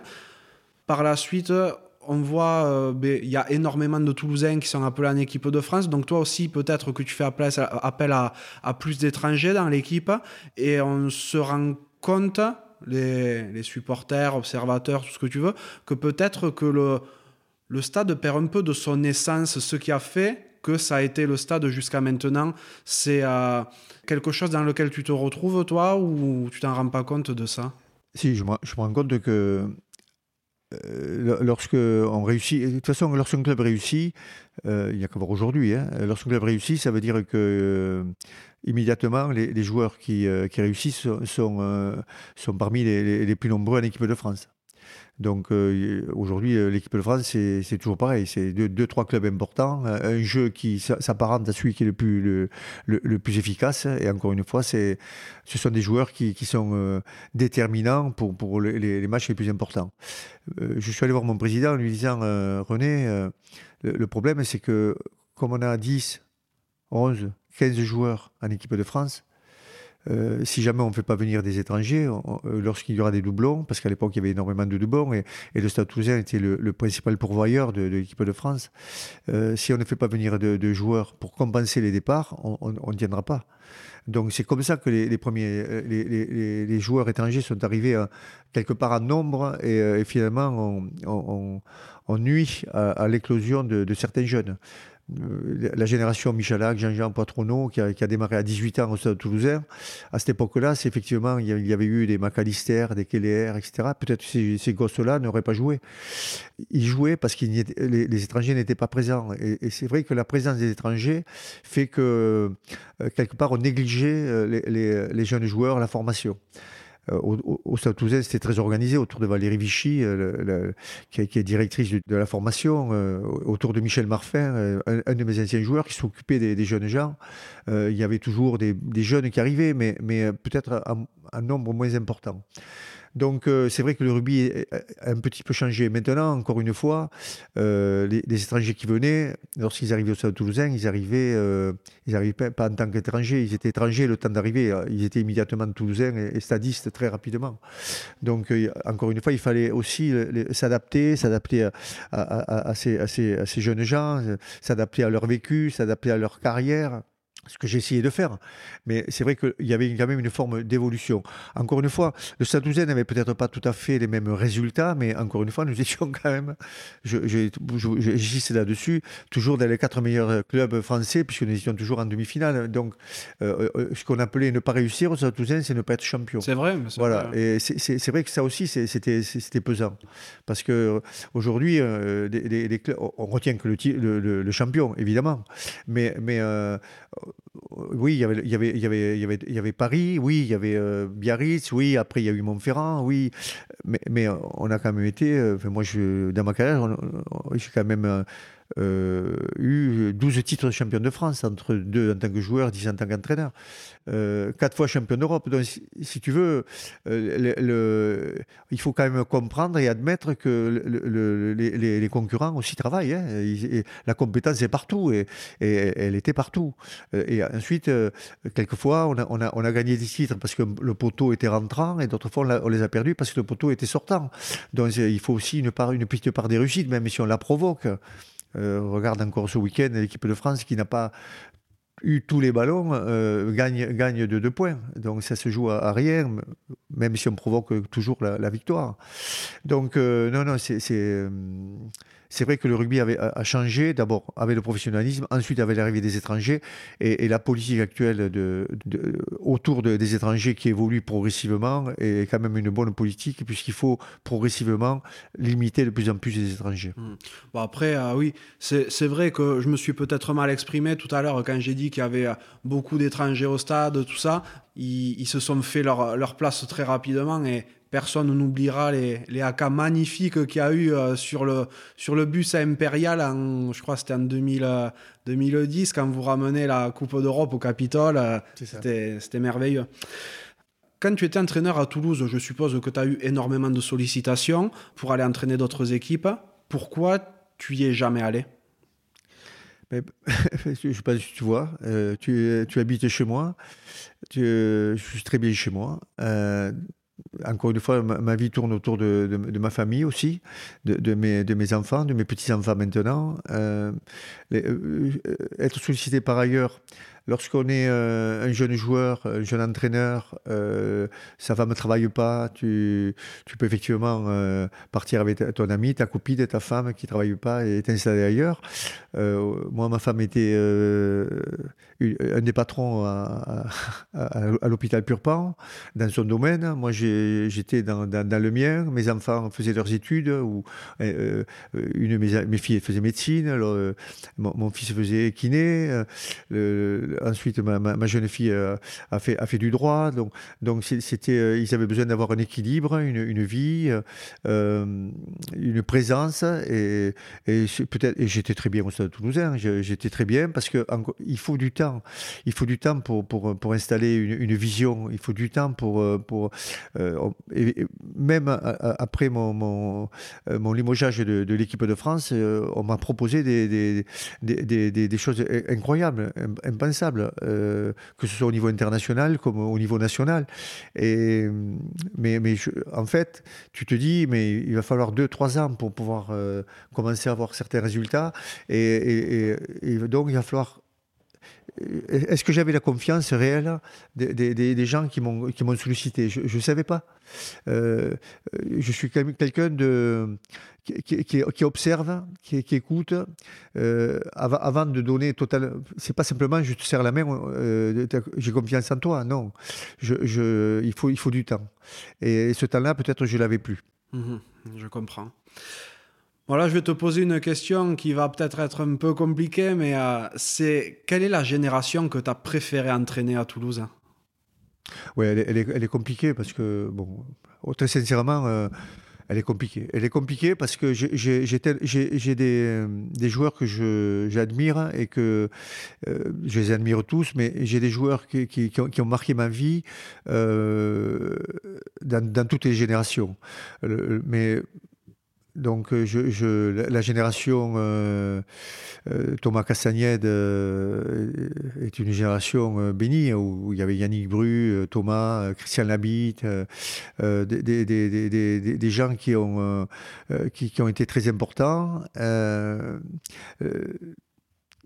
Yannick Josion, Florian Fritz, ce sont des, garçons admirables. Mais, les premières générations qui, m'ont donné tous ces titres, qui ont, fait que le stade est devenu le stade, quatre ans d'affilée, la génération Christophe Delo avec, avec Philippe Carbonneau, ce sont des, des, générations extraordinaires. les j'ai du mal à, sortir une génération euh, parmi d'autres. Euh, j'ai du mal parce que d'une part, euh, il y a le professionnalisme qui est arrivé, mais j'ai toujours pris du plaisir avec, toutes ces générations qui se sont succédées, vraiment. J'ai vraiment pris du, plaisir et quelquefois c'était compliqué, mais, mais j'ai quand même pris du plaisir. Ouais. Donc c'est pas forcément dans la victoire que tu t'es le plus plu avec tes joueurs? Mais non, parce que de toute façon, euh, on, connaît vraiment le, fond, le, fond, le fond réel du, joueur, euh, plus dans la défaite que dans la victoire. Euh, la victoire, tout le monde est heureux. Je veux dire, je, souris quand j'entends il y a une belle ambiance. Oui, on regarde les résultats, il y a des résultats. Donc on sait très bien que lorsqu'il y a des résultats, il y a quand même généralement une, super ambiance. Quand, justement les résultats sont plus compliqués, c'est là où peut-être les, gens se révèlent.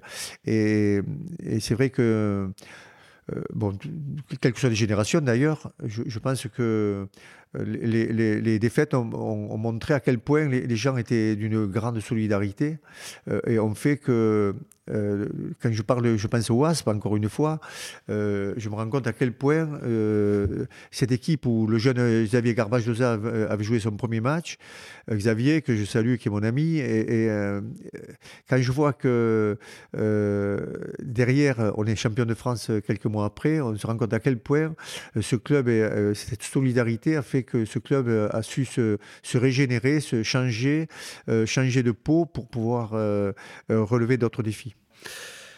Donc en 2015, après avoir refusé une première fois l'équipe de France, tu l'acceptes cette fois. Donc au sortir de la Coupe du Monde euh, de 2015, c'est toi qui prends les rênes de la sélection euh, et tu succèdes à Philippe Saint-André. Il faut savoir que tu es recruté, enfin tu, tu donnes ton accord à l'équipe de France sous la présidence de Pierre Camus. Tu arrives en équipe de France à ce moment-là, après arrive Bernard Laporte et ça se passe pas bien du tout tu es licencié pour euh, photographe. Toi, comment tu vis la, période équipe de France du début à, à la fin en définitive? Bon, D'abord, euh, je, pars en équipe de France parce que Yannick Bru euh, est présent. Il, il, vient de faire 4 ans. donc, il faut présenter un dossier. Donc, je présente le dossier. Je suis retenu, effectivement, parmi d'autres dossiers. Euh, donc, euh, euh, j'accepte de travailler avec Pierre Camus en pensant que nous allions travailler pendant 4 ans. Je retrouve dans Pierre Camus une forme de personnalité qui se rapproche de celle que j'ai connue au Stade Toulousain, avec, qui me donne beaucoup de, confiance et qui me laisse du temps pour travailler en me disant Tu as 4 ans pour travailler, pour, aller à la prochaine Coupe du Monde dans les meilleures conditions. Euh, donc, en fait, euh, euh, on, on, construit avec, avec, Yannick et Jeff Dubois, puisque Jeff Dubois qui s'occupe des trois quarts, on, essaie de construire l'avenir de, de, l'équipe de France en, commençant à intégrer, à intégrer un certain nombre de joueurs. Je, pense à, Damien, Damien Penaud, qu'on voit aujourd'hui brillant à l'aile. On, on, on oublie de dire qu'il a démarré à l'aile avec nous en Afrique du Sud, par exemple. Mais, ou Virimi Vakatawa, ou, ou, Teddy Thomas, avec lequel j'ai travailler euh, seul à seul euh, à Marcoussis. Donc euh, ça, dure un an et au bout d'un an, il y a des élections et Pierre Camus est battu. Donc l'équipe Bernard Laporte, Serge Simon, parce qu'on parle de Bernard Laporte, mais aussi il faut parler de Serge Simon, arrive. Et c'est vrai qu'à ce moment-là, on se pose la question, est-ce que Vu, les relations que nous avions euh, à cette époque-là avec, euh, avec Bernard Laporte et Serge Simon, euh, on se pose la question de savoir si on, va continuer. Et comme je me suis entouré, encore une fois, d'une équipe importante qui, compte sur moi au niveau de, au niveau de l'équipe de France, je ne pense, pas pense pas aux joueurs, je pense au staff. il y a 7 ou 8 personnes qui attendent ma décision. Et c'est vrai que je déjeune avec Serge Simon, on passe deux heures ensemble à l'issue de ces, deux heures, euh, euh, ben, j'accepte de, travailler pour l'équipe de France, mais, euh, mais c'est vrai que je, sens qu'effectivement, la, confiance qui est très importante dans ma, vie et qui est très importante pour travailler n'est pas présente dès le début. Euh, je, pense que j'accepte plus par rapport à, un staff qui est, autour de moi et qui, attend euh, de savoir ce que je vais faire plutôt que, pour moi. Et, euh, c'est vrai que derrière, je me rends compte que je passe une année très très compliquée avec eux, puisque cette deuxième année d'entraînement nous, finissons effectivement euh, troisième, donc c'était à, l'époque pas, du tout réalisé au niveau français. On est en train de, construire quelque chose euh, progressivement. On finit, on, finit second ex aequo avec l'Irlande euh, du tournoi, donc on est, on est quand même une, une forme de progression, mais c'était présenté médiatiquement comme quelque chose de, négatif. Et c'était d'un côté c'était négatif, alors que quelquefois on, on gagnait ou on euh, quand par exemple, quand on, perd d'un point contre l'Afrique du Sud, c'est présenté, euh, c'est une catastrophe, alors que l'Afrique du Sud est champion du monde quelques, quelques années après, à la Coupe du Monde notamment donc, la façon dont les choses ont été présentées on, fait qu'il y avait une forme d'ingérence dans mon travail où on faisait que négativer ce qu'on faisait, alors qu'on a vu que juste derrière, pendant deux ans, on, a fait appel à, une autre personne euh, qui s'appelle euh, Jacques Brunel, euh, qui a eu de moins bons résultats. Et finalement, le président Bernard Laporte et, Serge Simon expliquaient qu'il y avait une super ambiance, que c'était vraiment merveilleux, que c'était extraordinaire, alors que finalement, les résultats étaient moins bons. Et donc, euh, évidemment, il y, avait une relation qui s'est nettement détériorée. Et, quelque part, je, l'ai vécu comme un, comme un piège qui petit à petit euh, se refermait sur moi. Toi, quand tu prends les rênes de l'équipe de France, quels sont les objectifs et les échéances que tu as? Eh bien, quand je le prends avec Pierre, c'était les objectifs, c'était la Coupe du Monde, la Coupe du Monde quatre ans après avec, euh, avec une progression constante de l'équipe de France. Donc, euh, euh, je veux dire, quand on, demande à Charles Olivon, qui derrière s'est blessé, bon, que j'ai eu plusieurs fois au téléphone, mais de, de, de, de rejoindre, aujourd'hui il est capitaine de l'équipe de France, on, ce sont des jeunes joueurs. Euh, en fait, aujourd'hui, l'équipe de France bénéficie de, de deux générations de, de, jeunes de moins de 21 qui ont été champions du monde. Donc, effectivement, comme en club, à partir du moment où il y a une génération extraordinaire, on a, on a effectivement beaucoup plus de, possibilités de, réussite que peut-être c'était le cas, notre cas à l'époque. Euh, on voit que c'est une équipe jeune. Donc, imagine-toi, cette équipe-là, quatre ans avant, elle est encore plus jeune. Donc, elle n'existe pas pour certains. Euh, donc, euh, les objectifs euh, de, Pierre, c'était eh bah, bah, tu as 4 ans pour, pour essayer d'avoir de, d'avoir des, résultats probants pour l'équipe de France et on, était parti là-dedans. Oui, bien sûr. Fin 2017, après Noël, tu es licencié pour grave par la direction de la Fédé.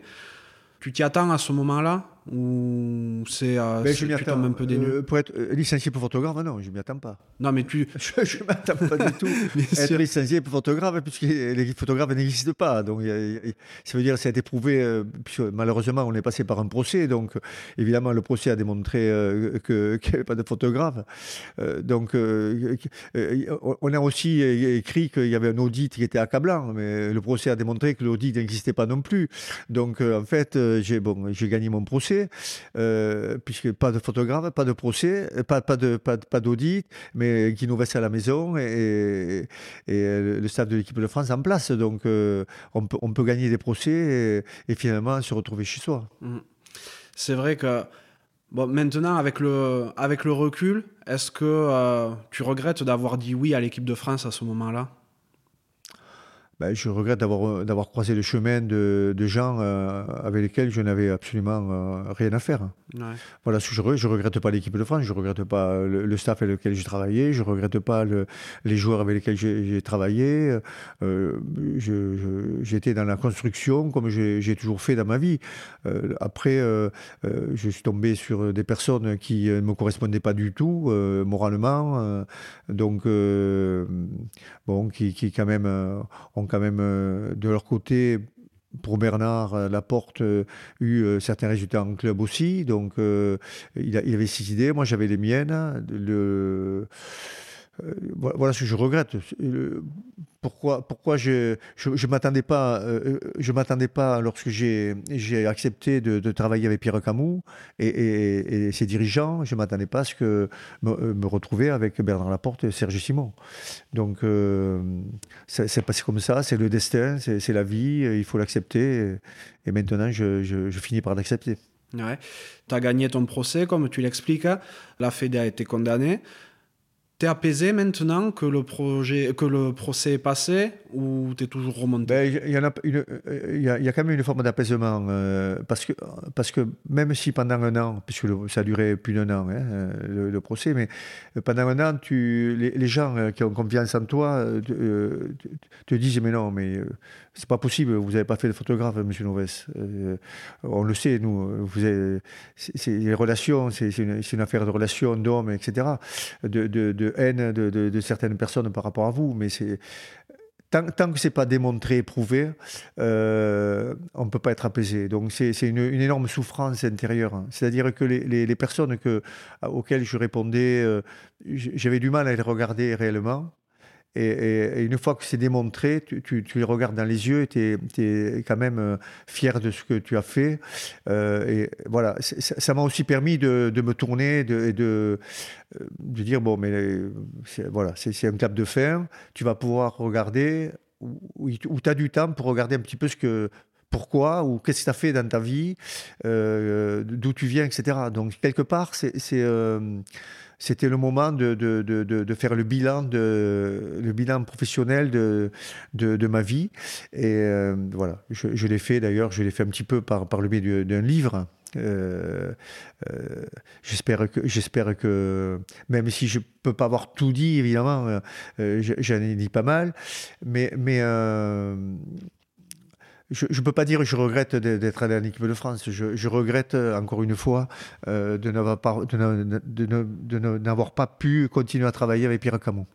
C'est ton livre, euh, ton autobiographie, tu l'as titré La tête haute. C'est vraiment comme ça que tu te ressens après le procès? Tu peux regarder les gens à la tête haute? Ben, c'est ça, voilà. il me semble que c'était peut-être le titre qui correspondait le plus à, ce, que, ce à quoi j'aspirais, c'est avoir, avoir euh, ne pas baisser la tête devant, devant les gens et pouvoir euh, la lever, être euh, fier de ce que j'avais fait, permettre à, à, mes enfants, à ma famille, à, mes parents, à mon papa qui est dans sa tombe ou, à mes amis de, de, de, toujours être aussi fier d'être auprès de moi et moi auprès d'eux. Donc, j'avais besoin, j'avais besoin de l'exprimer. Ça m'a, ça m'a, peut-être procuré un peu de cette sensation de, de, pouvoir euh, libérer quelque chose que j'avais besoin de libérer euh, pour pouvoir euh, finir ma vie correctement. Ouais. Terminer aujourd'hui le, la vie rugbystique, le coaching, ou, ou tu gardes quelque chose derrière la tête non, non, non, je pense que, je pense que c'est terminé parce que 67 ans, hein, donc euh, dans 3 ans, 70, 70 ans, je pense qu'il faut, il faut savoir euh, tirer un trait, euh, il faut savoir, il faut savoir ne, ne, pas faire les années de trop pour rien parce que ça n'a aucun intérêt. L'équipe d'Italie qui m'a proposé de, reprendre la sélection pour la, prochaine Coupe du Monde, je ne peux, pas, quitter ma, vie actuelle comme, ça euh, le stade français qui m'avait proposé avant Enke Meyer de, de, les rejoindre, M. Patricot, que je remercie encore, m'avait demandé de rejoindre le stade français à l'époque. Euh, alors que mon procès n'était pas, pas du tout encore terminé. Donc, c'est pour me démontrer à quel point ils avaient confiance en moi. Donc, euh, et, et, d'autres clubs. Mais, je, encore une fois, j'ai besoin euh, d'avoir autour de moi de la confiance, une équipe de, qualité. Euh, et tout ça, ça ne se fait pas d'un coup de, baguette magique. Il faut, il faut avoir du temps. Et je pense que le temps, euh, je ne l'ai plus. Maintenant, quand tu regardes l'équipe de France, ou même le stade toulousain d'ailleurs, hein, enfin, pour, deux aspects différents, au stade toulousain, ben, et à Toulouse plus globalement, tu es une icône. le fait de voir que Maintenant, ça réussit aussi sans toi d'une autre manière, mais que le club euh, arrive à réussir. Comment toi, tu arrives à le, vivre? Parce que, enfin, moi, je, me l'imagine, si c'était moi, je me dirais, merde, il y a un après moi, quoi. Ils y arrivent, tu vois. Oui, mais il y, en a après moi, mais en fait, quand, on construit, toi, tu es, jeune, donc on, peut, avoir effectivement ce, on pourrait avoir ce, genre de, réflexion, mais est-ce que, quand on construit, on se dit, euh, on construit juste momentanément ou on construit euh, pour, pour, pour, que justement il y ait quelque chose qui perdure et qui continue? Euh, Donc, il n'y a pas eu un après-moi immédiatement. Il y a eu un après-moi un petit peu plus, un peu plus tard. Moi, ce qui me, me, me, plaît dans le Stade toulousain, pour démarrer par le Stade toulousain, c'est que, c'est que tous les postes du Stade toulousain sont occupés par des anciens joueurs du Stade toulousain. Donc tous ces joueurs-là, je les ai eus. Ils, ont été mes joueurs. Euh, le président Didier Lacroix euh, était un joueur, euh, pas un joueur mais il n'était pas international, et c'était un chien fou, c'était quelqu'un que, que, j'ai quelque part éduqué sportivement. quand je vois qu'il démontre toutes ses qualités en tant que chef du club, évidemment, je suis, je suis heureux, malgré tout, de, de, de, émerveillé de voir ça. Euh, le fait de voir euh, Hugo euh, réussir après autant d'années de, galère, parce qu'il a, quand même vécu de la galère avant de, réussir, donc il, a mangé du, pain dur, hein. ça n'a pas été simple. Aujourd'hui, il réussit, c'est accompagné de, tous ces, entraîneurs qui, ont été mes joueurs, ça, me, ça, ravit. Après, euh, je, avec l'expérience et le recul, je me rends bien compte qu'il y, a quelques joueurs euh, d'exception euh, qui correspondent. Quand moi j'avais Michalak, Jean-Jean Patrono, Vincent Clerc, des joueurs incroyables, ou, ou, Cédric Emmans, ou Yannick Josion. Enfin, je veux dire, il y, a toujours eu au Stade des, des, joueurs incroyables, mais là, il y a une génération qui est incroyable. c'est vrai que franchement, dans un premier temps, je me, j'étais j'observais. Dans un, deuxième temps, j'avoue que je suis euh, admiratif de voir que eh bien, ça, perdure, hein. ça continue. Euh, d'ailleurs, je me demande comment le Stade peut perdre aujourd'hui. Euh, en ayant la totalité de son effectif. Mmh oui, c'est vrai.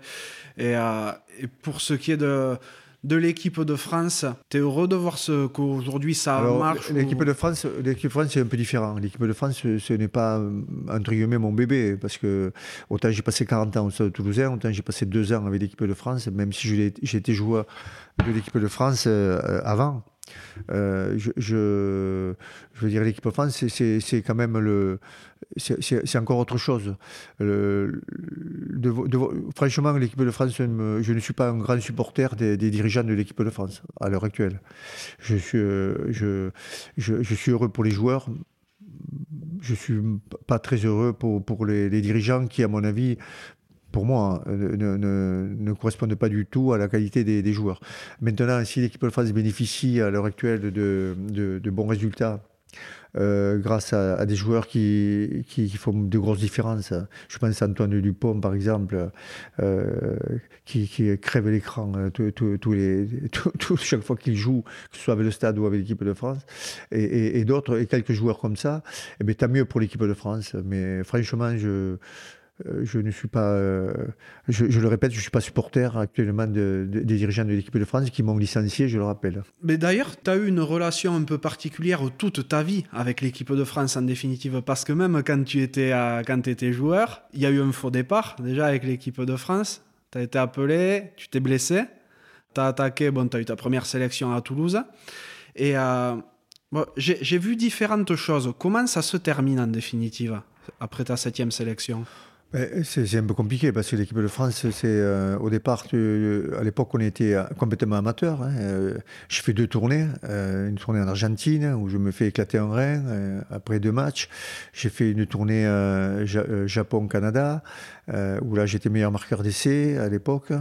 mais j'ai des, relations un peu compliquées avec, avec, certains dirigeants de l'équipe de France.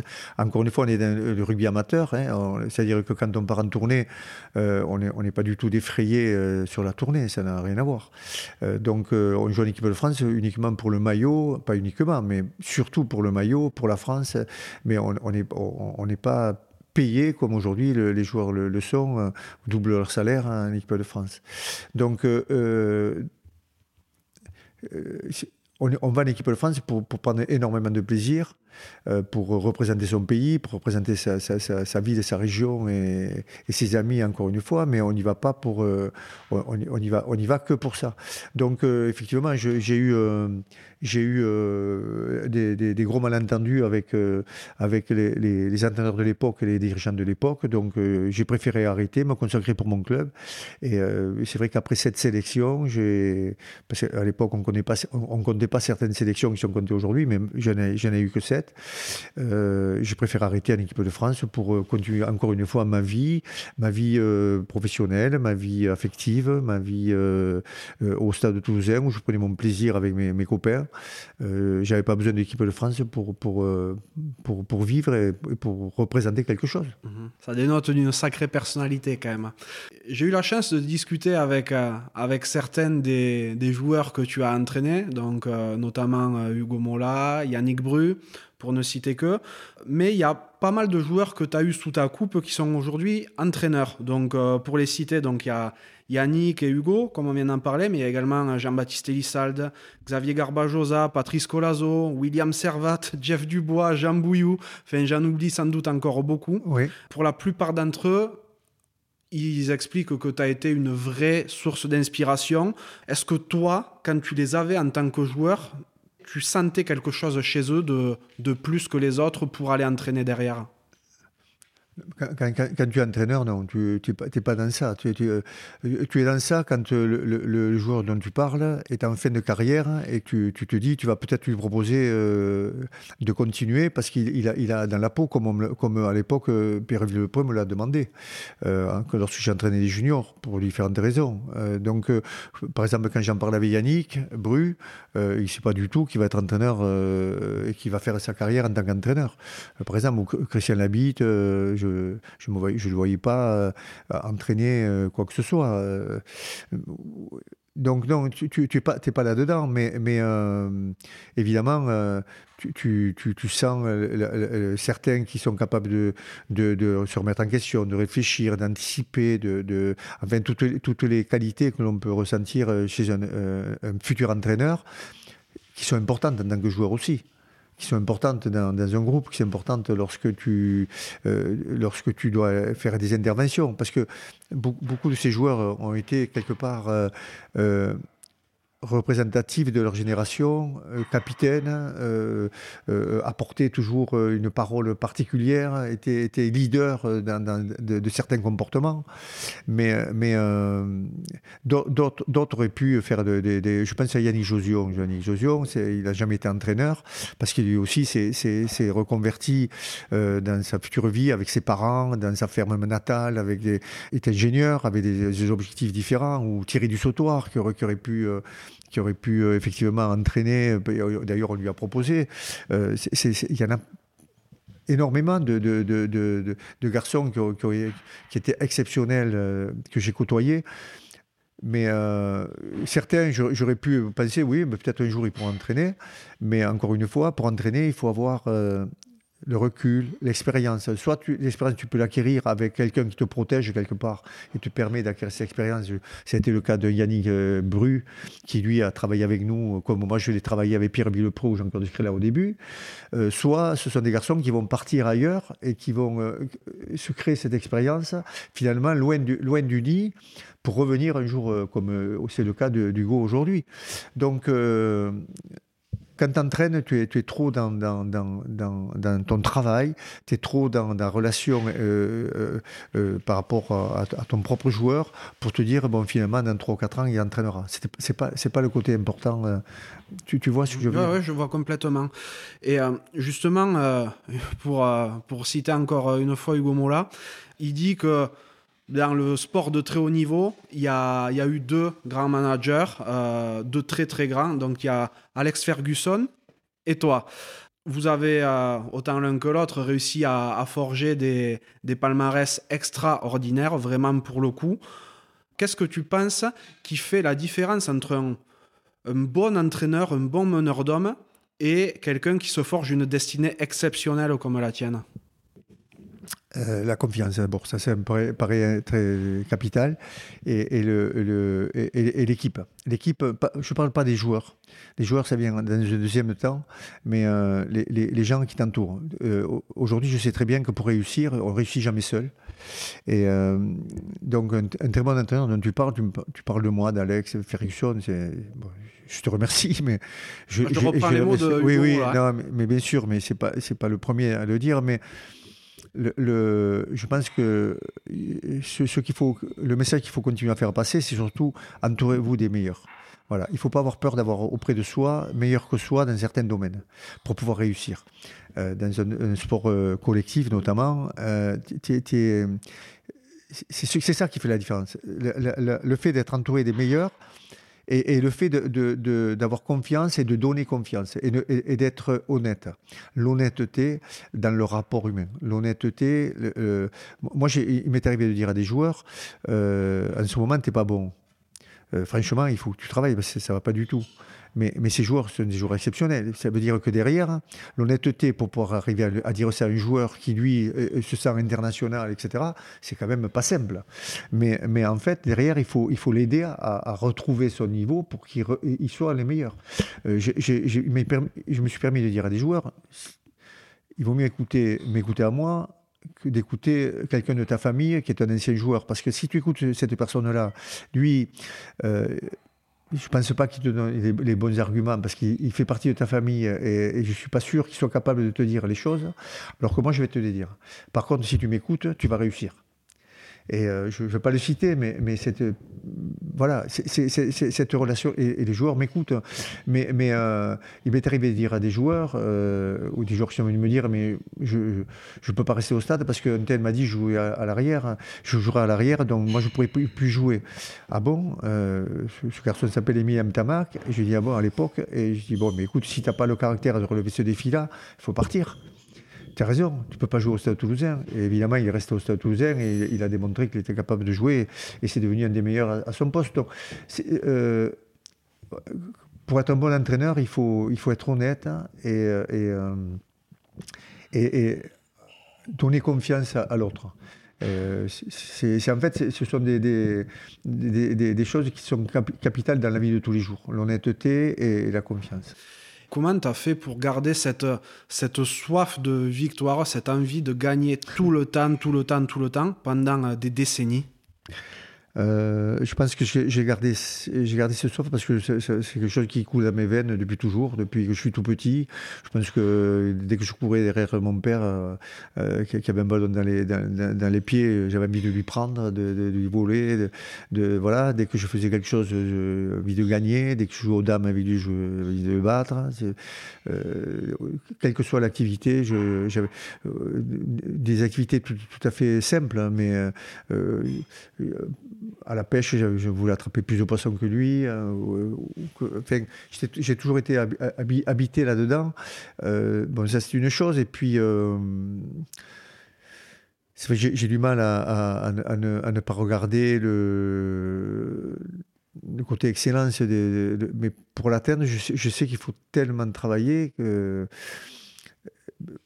même à, l'heure actuelle, je continue à faire attention à ce que je fais euh, pour essayer de, voilà, de, rester à peu près en, forme, de manière à... Euh, le professeur Lagarrigue disait... Euh, à un certain âge, il faut, il faut continuer à, s'entretenir, non pas pour vivre plus vieux, mais pour reculer la dépendance. Et c'est vrai que quelque part, je continue. Et à un certain âge, c'est vrai qu'on commence à y penser, mais à l'époque, c'était, euh, il fallait travailler pour être les meilleurs. Et euh, dans cette soif de, de réussite, d'être tout le temps le meilleur, le premier, ça prend jamais fin en définitive. Est-ce que tu arrives à être, à être heureux tout le temps en, en, en poursuivant l'excellence? C'est une bonne question. Mais je ne suis pas certain que ce soit toujours, euh, je sois toujours heureux parce que, évidemment, euh, ce qui est malheureux, c'est ne pas, ne pas atteindre l'objectif qu'on que, qu'on peut se fixer. Et, mais, mais après, on est obligé de prendre conscience que la vie avance et que l'âge aidant, on, on, ne peut pas avoir les, les mêmes, mêmes, résultats, les mêmes performances que l'on que, que l'on a eu. Donc, on, on, prend conscience que ben, il faut faire avec avec avec son âge normalement. Mais euh, en fait, quelque part, euh, on recherche le bonheur au travers des autres. On recherche le bonheur au travers des siens. On, on recherche le bonheur en voyant les autres réussir, ceux, ceux que l'on aime. Et, euh, et peut-être que c'est l'évolution normale de la vie. On, on, prend, on prend le bonheur quand, quand il se présente. On, le, on, ne peut plus le, le, provoquer, donc on le, on le vit différemment. Qu'est-ce que tu fais d'ailleurs de ta vie aujourd'hui? Qu'est-ce que je me fais de ma vie? Euh, euh, D'abord, euh, j'essaie d'entretenir un peu ma maison, de m'occuper de, de, des miens, de, de, ma femme, de, nos, enfants, de nos petits-enfants. je fais quelques petites interventions en, en entreprise euh, quand je suis sollicité, une, je sais pas, il y a une dizaine de jours où j'ai fait une petite intervention en visioconférence notamment euh, sur, euh, sur, sur une entreprise importante voilà un petit peu ce qui anime ma vie. Beaucoup d'activités physiques, notamment tous les, presque tous les matins, sauf aujourd'hui. Et puis, voilà, je, vis comme tout le monde le confinement euh, avec tout ce toutes les difficultés qu'il qui, qui procure. là, par exemple, nous voulions aller voir nos, enfants qui sont en mon fils, et finalement, on se dit, finalement, si on va le voir, pour être rentré à 18h, ça va être compliqué. Donc, voilà, je, je, je, subis un petit peu le les impératifs du confinement. Tu es un grand amateur de chasse aussi je chasse, oui. Je chasse. Enfin, j'ai chassé une fois avec un de mes anciens élèves, justement, un autre, qui a créé une, un magasin de pêche et de chasse à Béziers. Erika Bourdette. Et euh, donc, avec, avec ma petite chienne que tu as vue, qui, qui m'accompagne, évidemment, je, crois que je, vais plus à la chasse pour elle que pour moi, maintenant. Et, euh, et après, pour être avec euh, mes, copains à Lecate, mhm. puisque c'est à Lecate que nous avons une, une, une deuxième vie de détente, et de, où là, je peux chasser effectivement la palombe dans, dans les, les petites palombières de, de mes copains, ou alors sur la, sur la falaise avec mon chien. Magnifique, ouais. Donc tu as besoin de moments de déconnexion quand même pour trouver ton équilibre.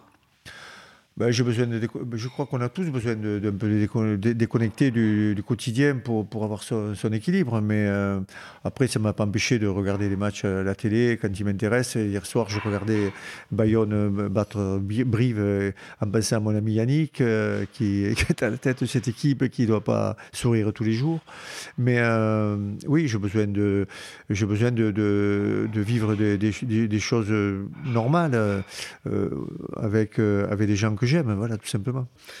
D'ailleurs, dans ta vie, est-ce qu'il y a quelqu'un qui t'a spécialement inspiré, que ce soit sportivement ou humainement?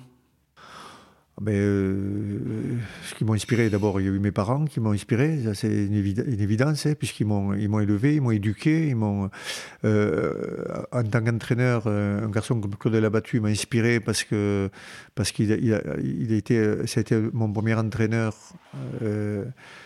qui, nous a permis d'être en demi-finale en, en, 78 et en finale en 80 et qui travaillait tout seul.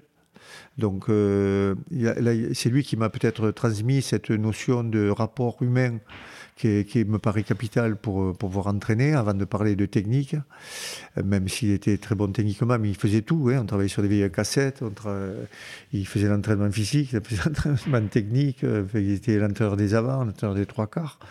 Donc euh, Claude m'a inspiré, puis après, dans ma vie au quotidien, euh, mon épouse m'a inspiré évidemment pour le restant de ma vie, puisque ça fait, ça, fait longtemps que nous sommes ensemble, évidemment. Je, crois que je, en fait, je, suis resté fidèle à, ceux qui m'ont euh, qui m'ont apporté énormément, qui me permettent de d'être peut-être le mieux possible dans ma peau aujourd'hui. Est-ce qu'il y a dans tout au long de ta vie, pareil, un échec ou un coup dur duquel tu as appris derrière? Ah ben, les, échecs, oui. Les échecs, il y en a eu, il y en a eu beaucoup. Bon, je parle souvent de, 77 points chez les Wasps en Coupe d'Europe. C'est un échec. Euh, à l'époque, nous étions qualifiés en quart de finale. Si on gagne chez les Wasps, on, joue le quart de finale à Toulouse. Donc euh, les Wasps étaient éliminés. On avait l'impression que, avait l'impression que c'était une, formalité. Et puis, euh, et puis on, prend 77 points. Donc là, on prend, on prend, conscience que les Anglais ne, lâchent jamais rien, même quand ils ont perdu. et donc, c'est vrai que ça m'a énormément inspiré.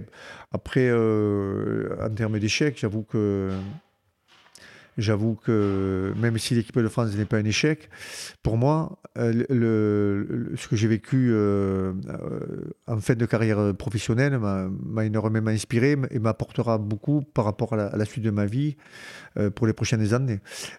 mais c'est vrai que la vie sportive que j'ai vécue est tellement fait de, de, de, de réussite et d'échecs.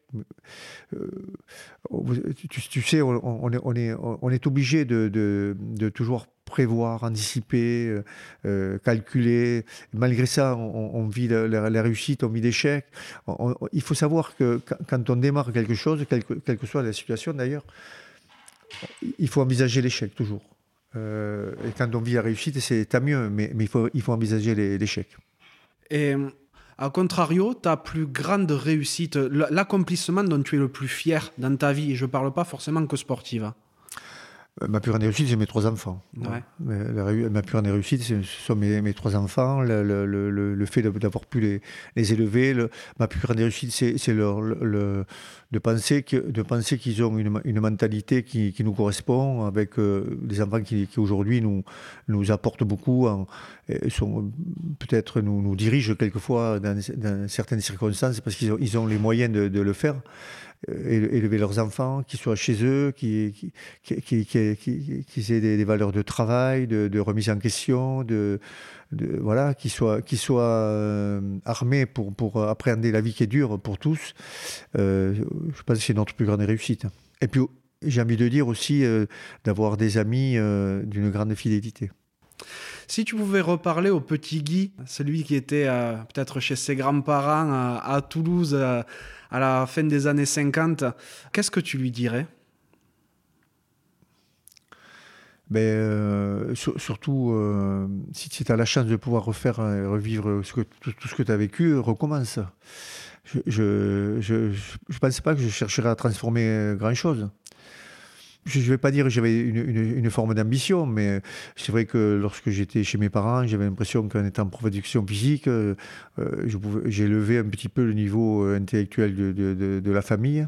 Et puis finalement, euh, je me rends compte que la, vie m'a appris que finalement, un prof ou être prof ou, ou maçon ou ce que j'ai été aussi, ou postier ou ou, médecin ou avocat, ou peu importe. L'important, c'est d'être heureux. Donc, je dirais au petit Guy, essaye de, surtout de, de, garder ta liberté euh, et vivre ce que tu as envie de vivre au moment, euh, au moment le, où tu as envie de le vivre. Profiter sans, sans trop réfléchir non plus, quoi.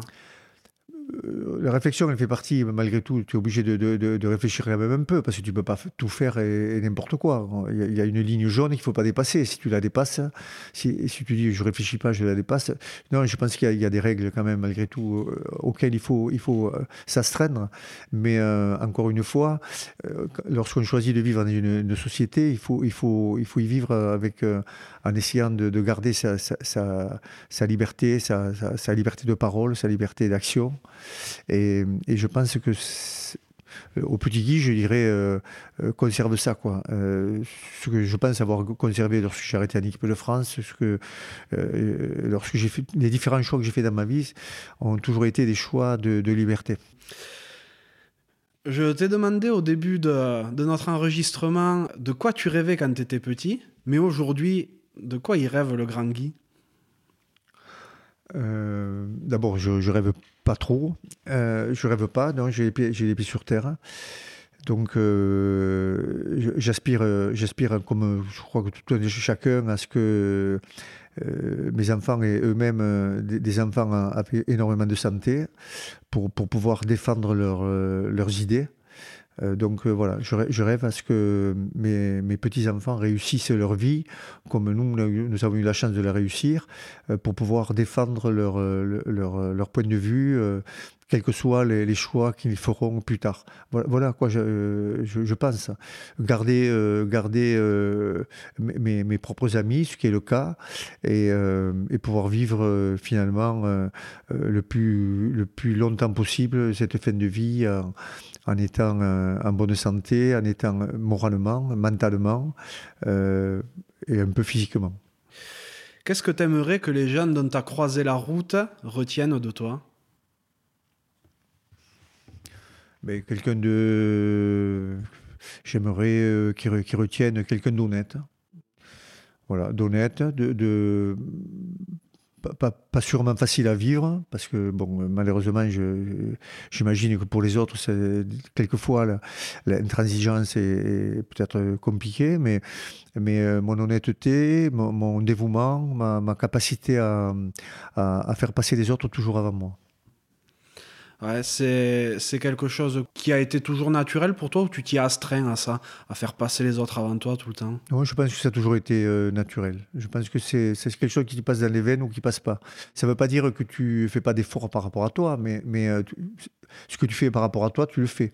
Mais faire passer les autres avant toi, c'est. Euh, je ne sais pas si c'est je sais euh, je suis pas égoïste, c'est certain. Je, préfère faire plaisir aux autres que me faire plaisir à moi, ça c'est certain. Donc euh, euh, ce que j'aimerais qu'ils retiennent, c'est ça. Ouais ouais, il a, été c'était compliqué comme gars, comme gars, il était compliqué à tout point de vue, mais il nous a toujours fait passer devant. Ça, je pense que pour un, un jeune joueur, ou peut-être même pour tes enfants, au départ, ça doit être compliqué à, à comprendre, vu que tu as expliqué que tu as toujours été intransigeant. Quand on s'entend dire des choses parfois compliquées, mais justes, sur l'instant, on doit se dire, mais en fait, il pense qu'à lui, en définitive. Euh, je, pense que ça, ils peuvent le penser euh, quand ils sont ados euh, ou, jeunes, parce qu'à ce, ce moment-là, on, est, on, est, on, est, on a évidemment on a envie de, de, de, de, de dire l'inverse de ce que disaient les parents, souvent. Un peu plus tard, tu, tu, sais que ces ados sont devenus adultes, euh, ont eux-mêmes une, une, forme de réflexion et se rendent compte à, à, quel point tu, tu penses plutôt à eux qu'à toi. Euh, donc, si tu veux, je, comprends qu'ils puissent penser ça au début, parce qu'on dit, ouais, euh, mais en fait, tu te rends compte que c'est une, une éducation euh, qui finalement euh, tu, as, voulu transmettre et qui, je crois aujourd'hui, que, ce que j'aime continue à transmettre au leur. Donc euh, il faut être patient. Il ne faut, pas penser qu'un un enfant demande un bonbon et finalement il faut lui donner parce que comme ça il, est content. Il faut lui dire non. Si, a déjà mangé beaucoup, il faut s'arrêter, il faut savoir lui dire non. et à ce moment-là, l'enfant n'est peut-être pas très content parce qu'il ne comprend pas pourquoi tu lui dis non. mais plus tard, il comprend. C'est vrai. Il y a une question que j'adore poser et qui se rapporte au nom du podcast, hein, bien entendu. C'est à quoi voudrais-tu mettre une cravate? Mais moi, j'aimerais. Euh, je, pense surtout à, ce changement de, de, mentalité qui fait que je n'arrive pas à comprendre comment euh, on, est passé d'une société où, la liberté était, j'ai envie de dire, totale, et aujourd'hui, on vit avec une forme de, à certains endroits, une forme de peur. Euh, je m'explique. J'avoue que par exemple dans, notre ville, euh, il m'est arrivé à, 15-16 ans d'aller me promener dans certains endroits en étant euh, avec un esprit totalement libéré, en faisant, euh, euh, en vivant des choses exceptionnelles. Et puis aujourd'hui, j'aurais du mal à. D'ailleurs, nous avons eu du mal à, dire à nos enfants vous pouvez aller dans ces mêmes endroits à l'heure actuelle sans regarder ce qui se passe dans ton dos. Donc, je, trouve que la génération actuelle, les générations actuelles qui arrivent euh, sont quand même un peu plus compliquées.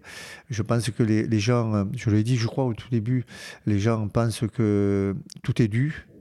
Euh, alors qu'en en fait, nous, on a appris à, ce que rien n'était dû, il fallait se le gagner.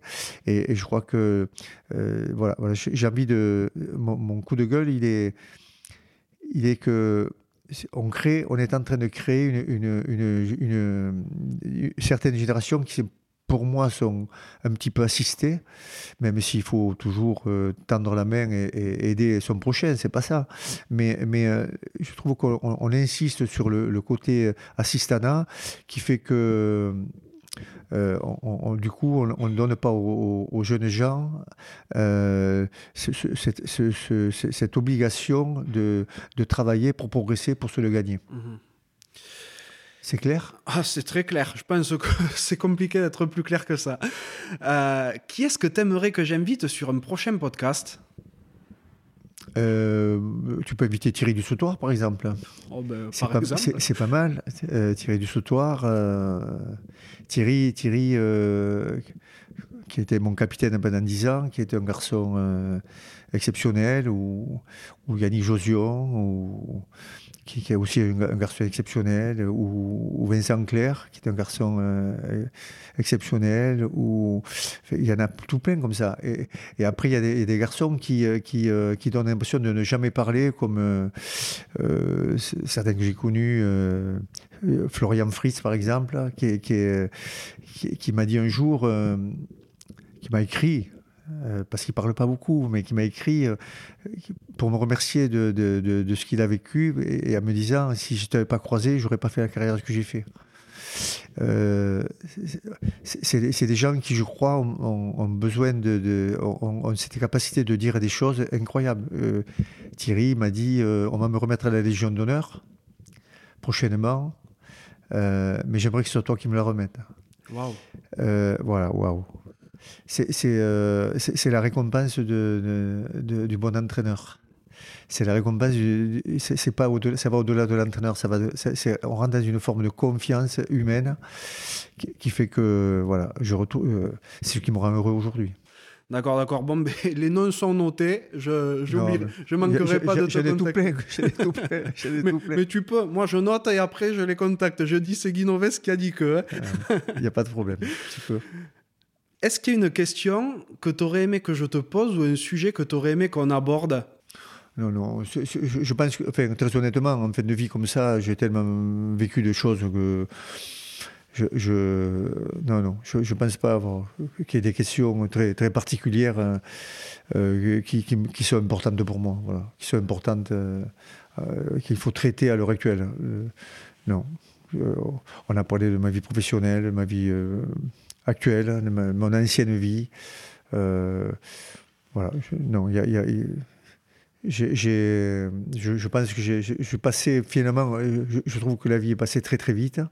Et, c'est vrai que j'ai toujours eu tendance à regarder devant, ne jamais regarder derrière, parce que c'est peut-être aussi une des raisons pour lesquelles on a eu autant de résultats.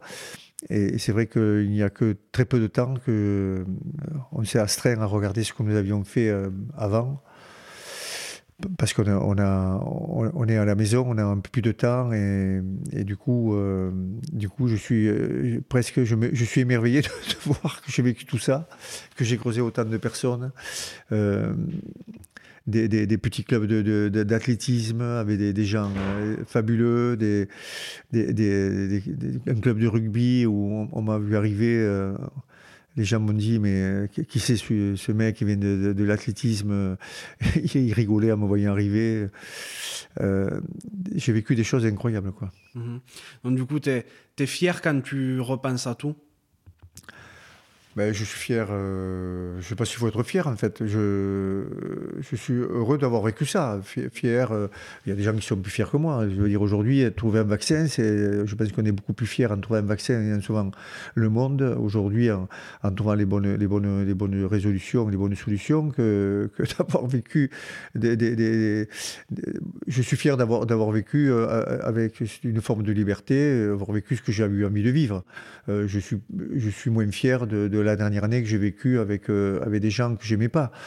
Euh, mais bon, ça fait partie aussi de la vie. Hein. Mmh. après, tu parles aussi, enfin, depuis tout à l'heure, tu dis beaucoup euh, fin de vie et autres. Rappelons que tu n'as que 67 ans hein, quand même.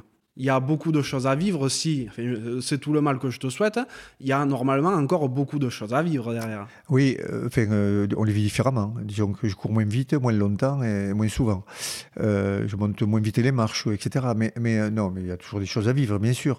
Mais encore une fois, on, disait tout à l'heure, pour être heureux, c'est peut-être on est heureux au travers des autres, davantage qu'avant. Avant, on, vit sa, propre, activité. Là, maintenant, de voir mes petits-enfants réussir, dans des domaines tout, à fait simples, hein, que ce soit l'écriture, la lecture, le, dessin, euh, l'activité sportive ou autre, ça, me, ça me remplit de joie. Donc, c'est, voilà, on est heureux différemment.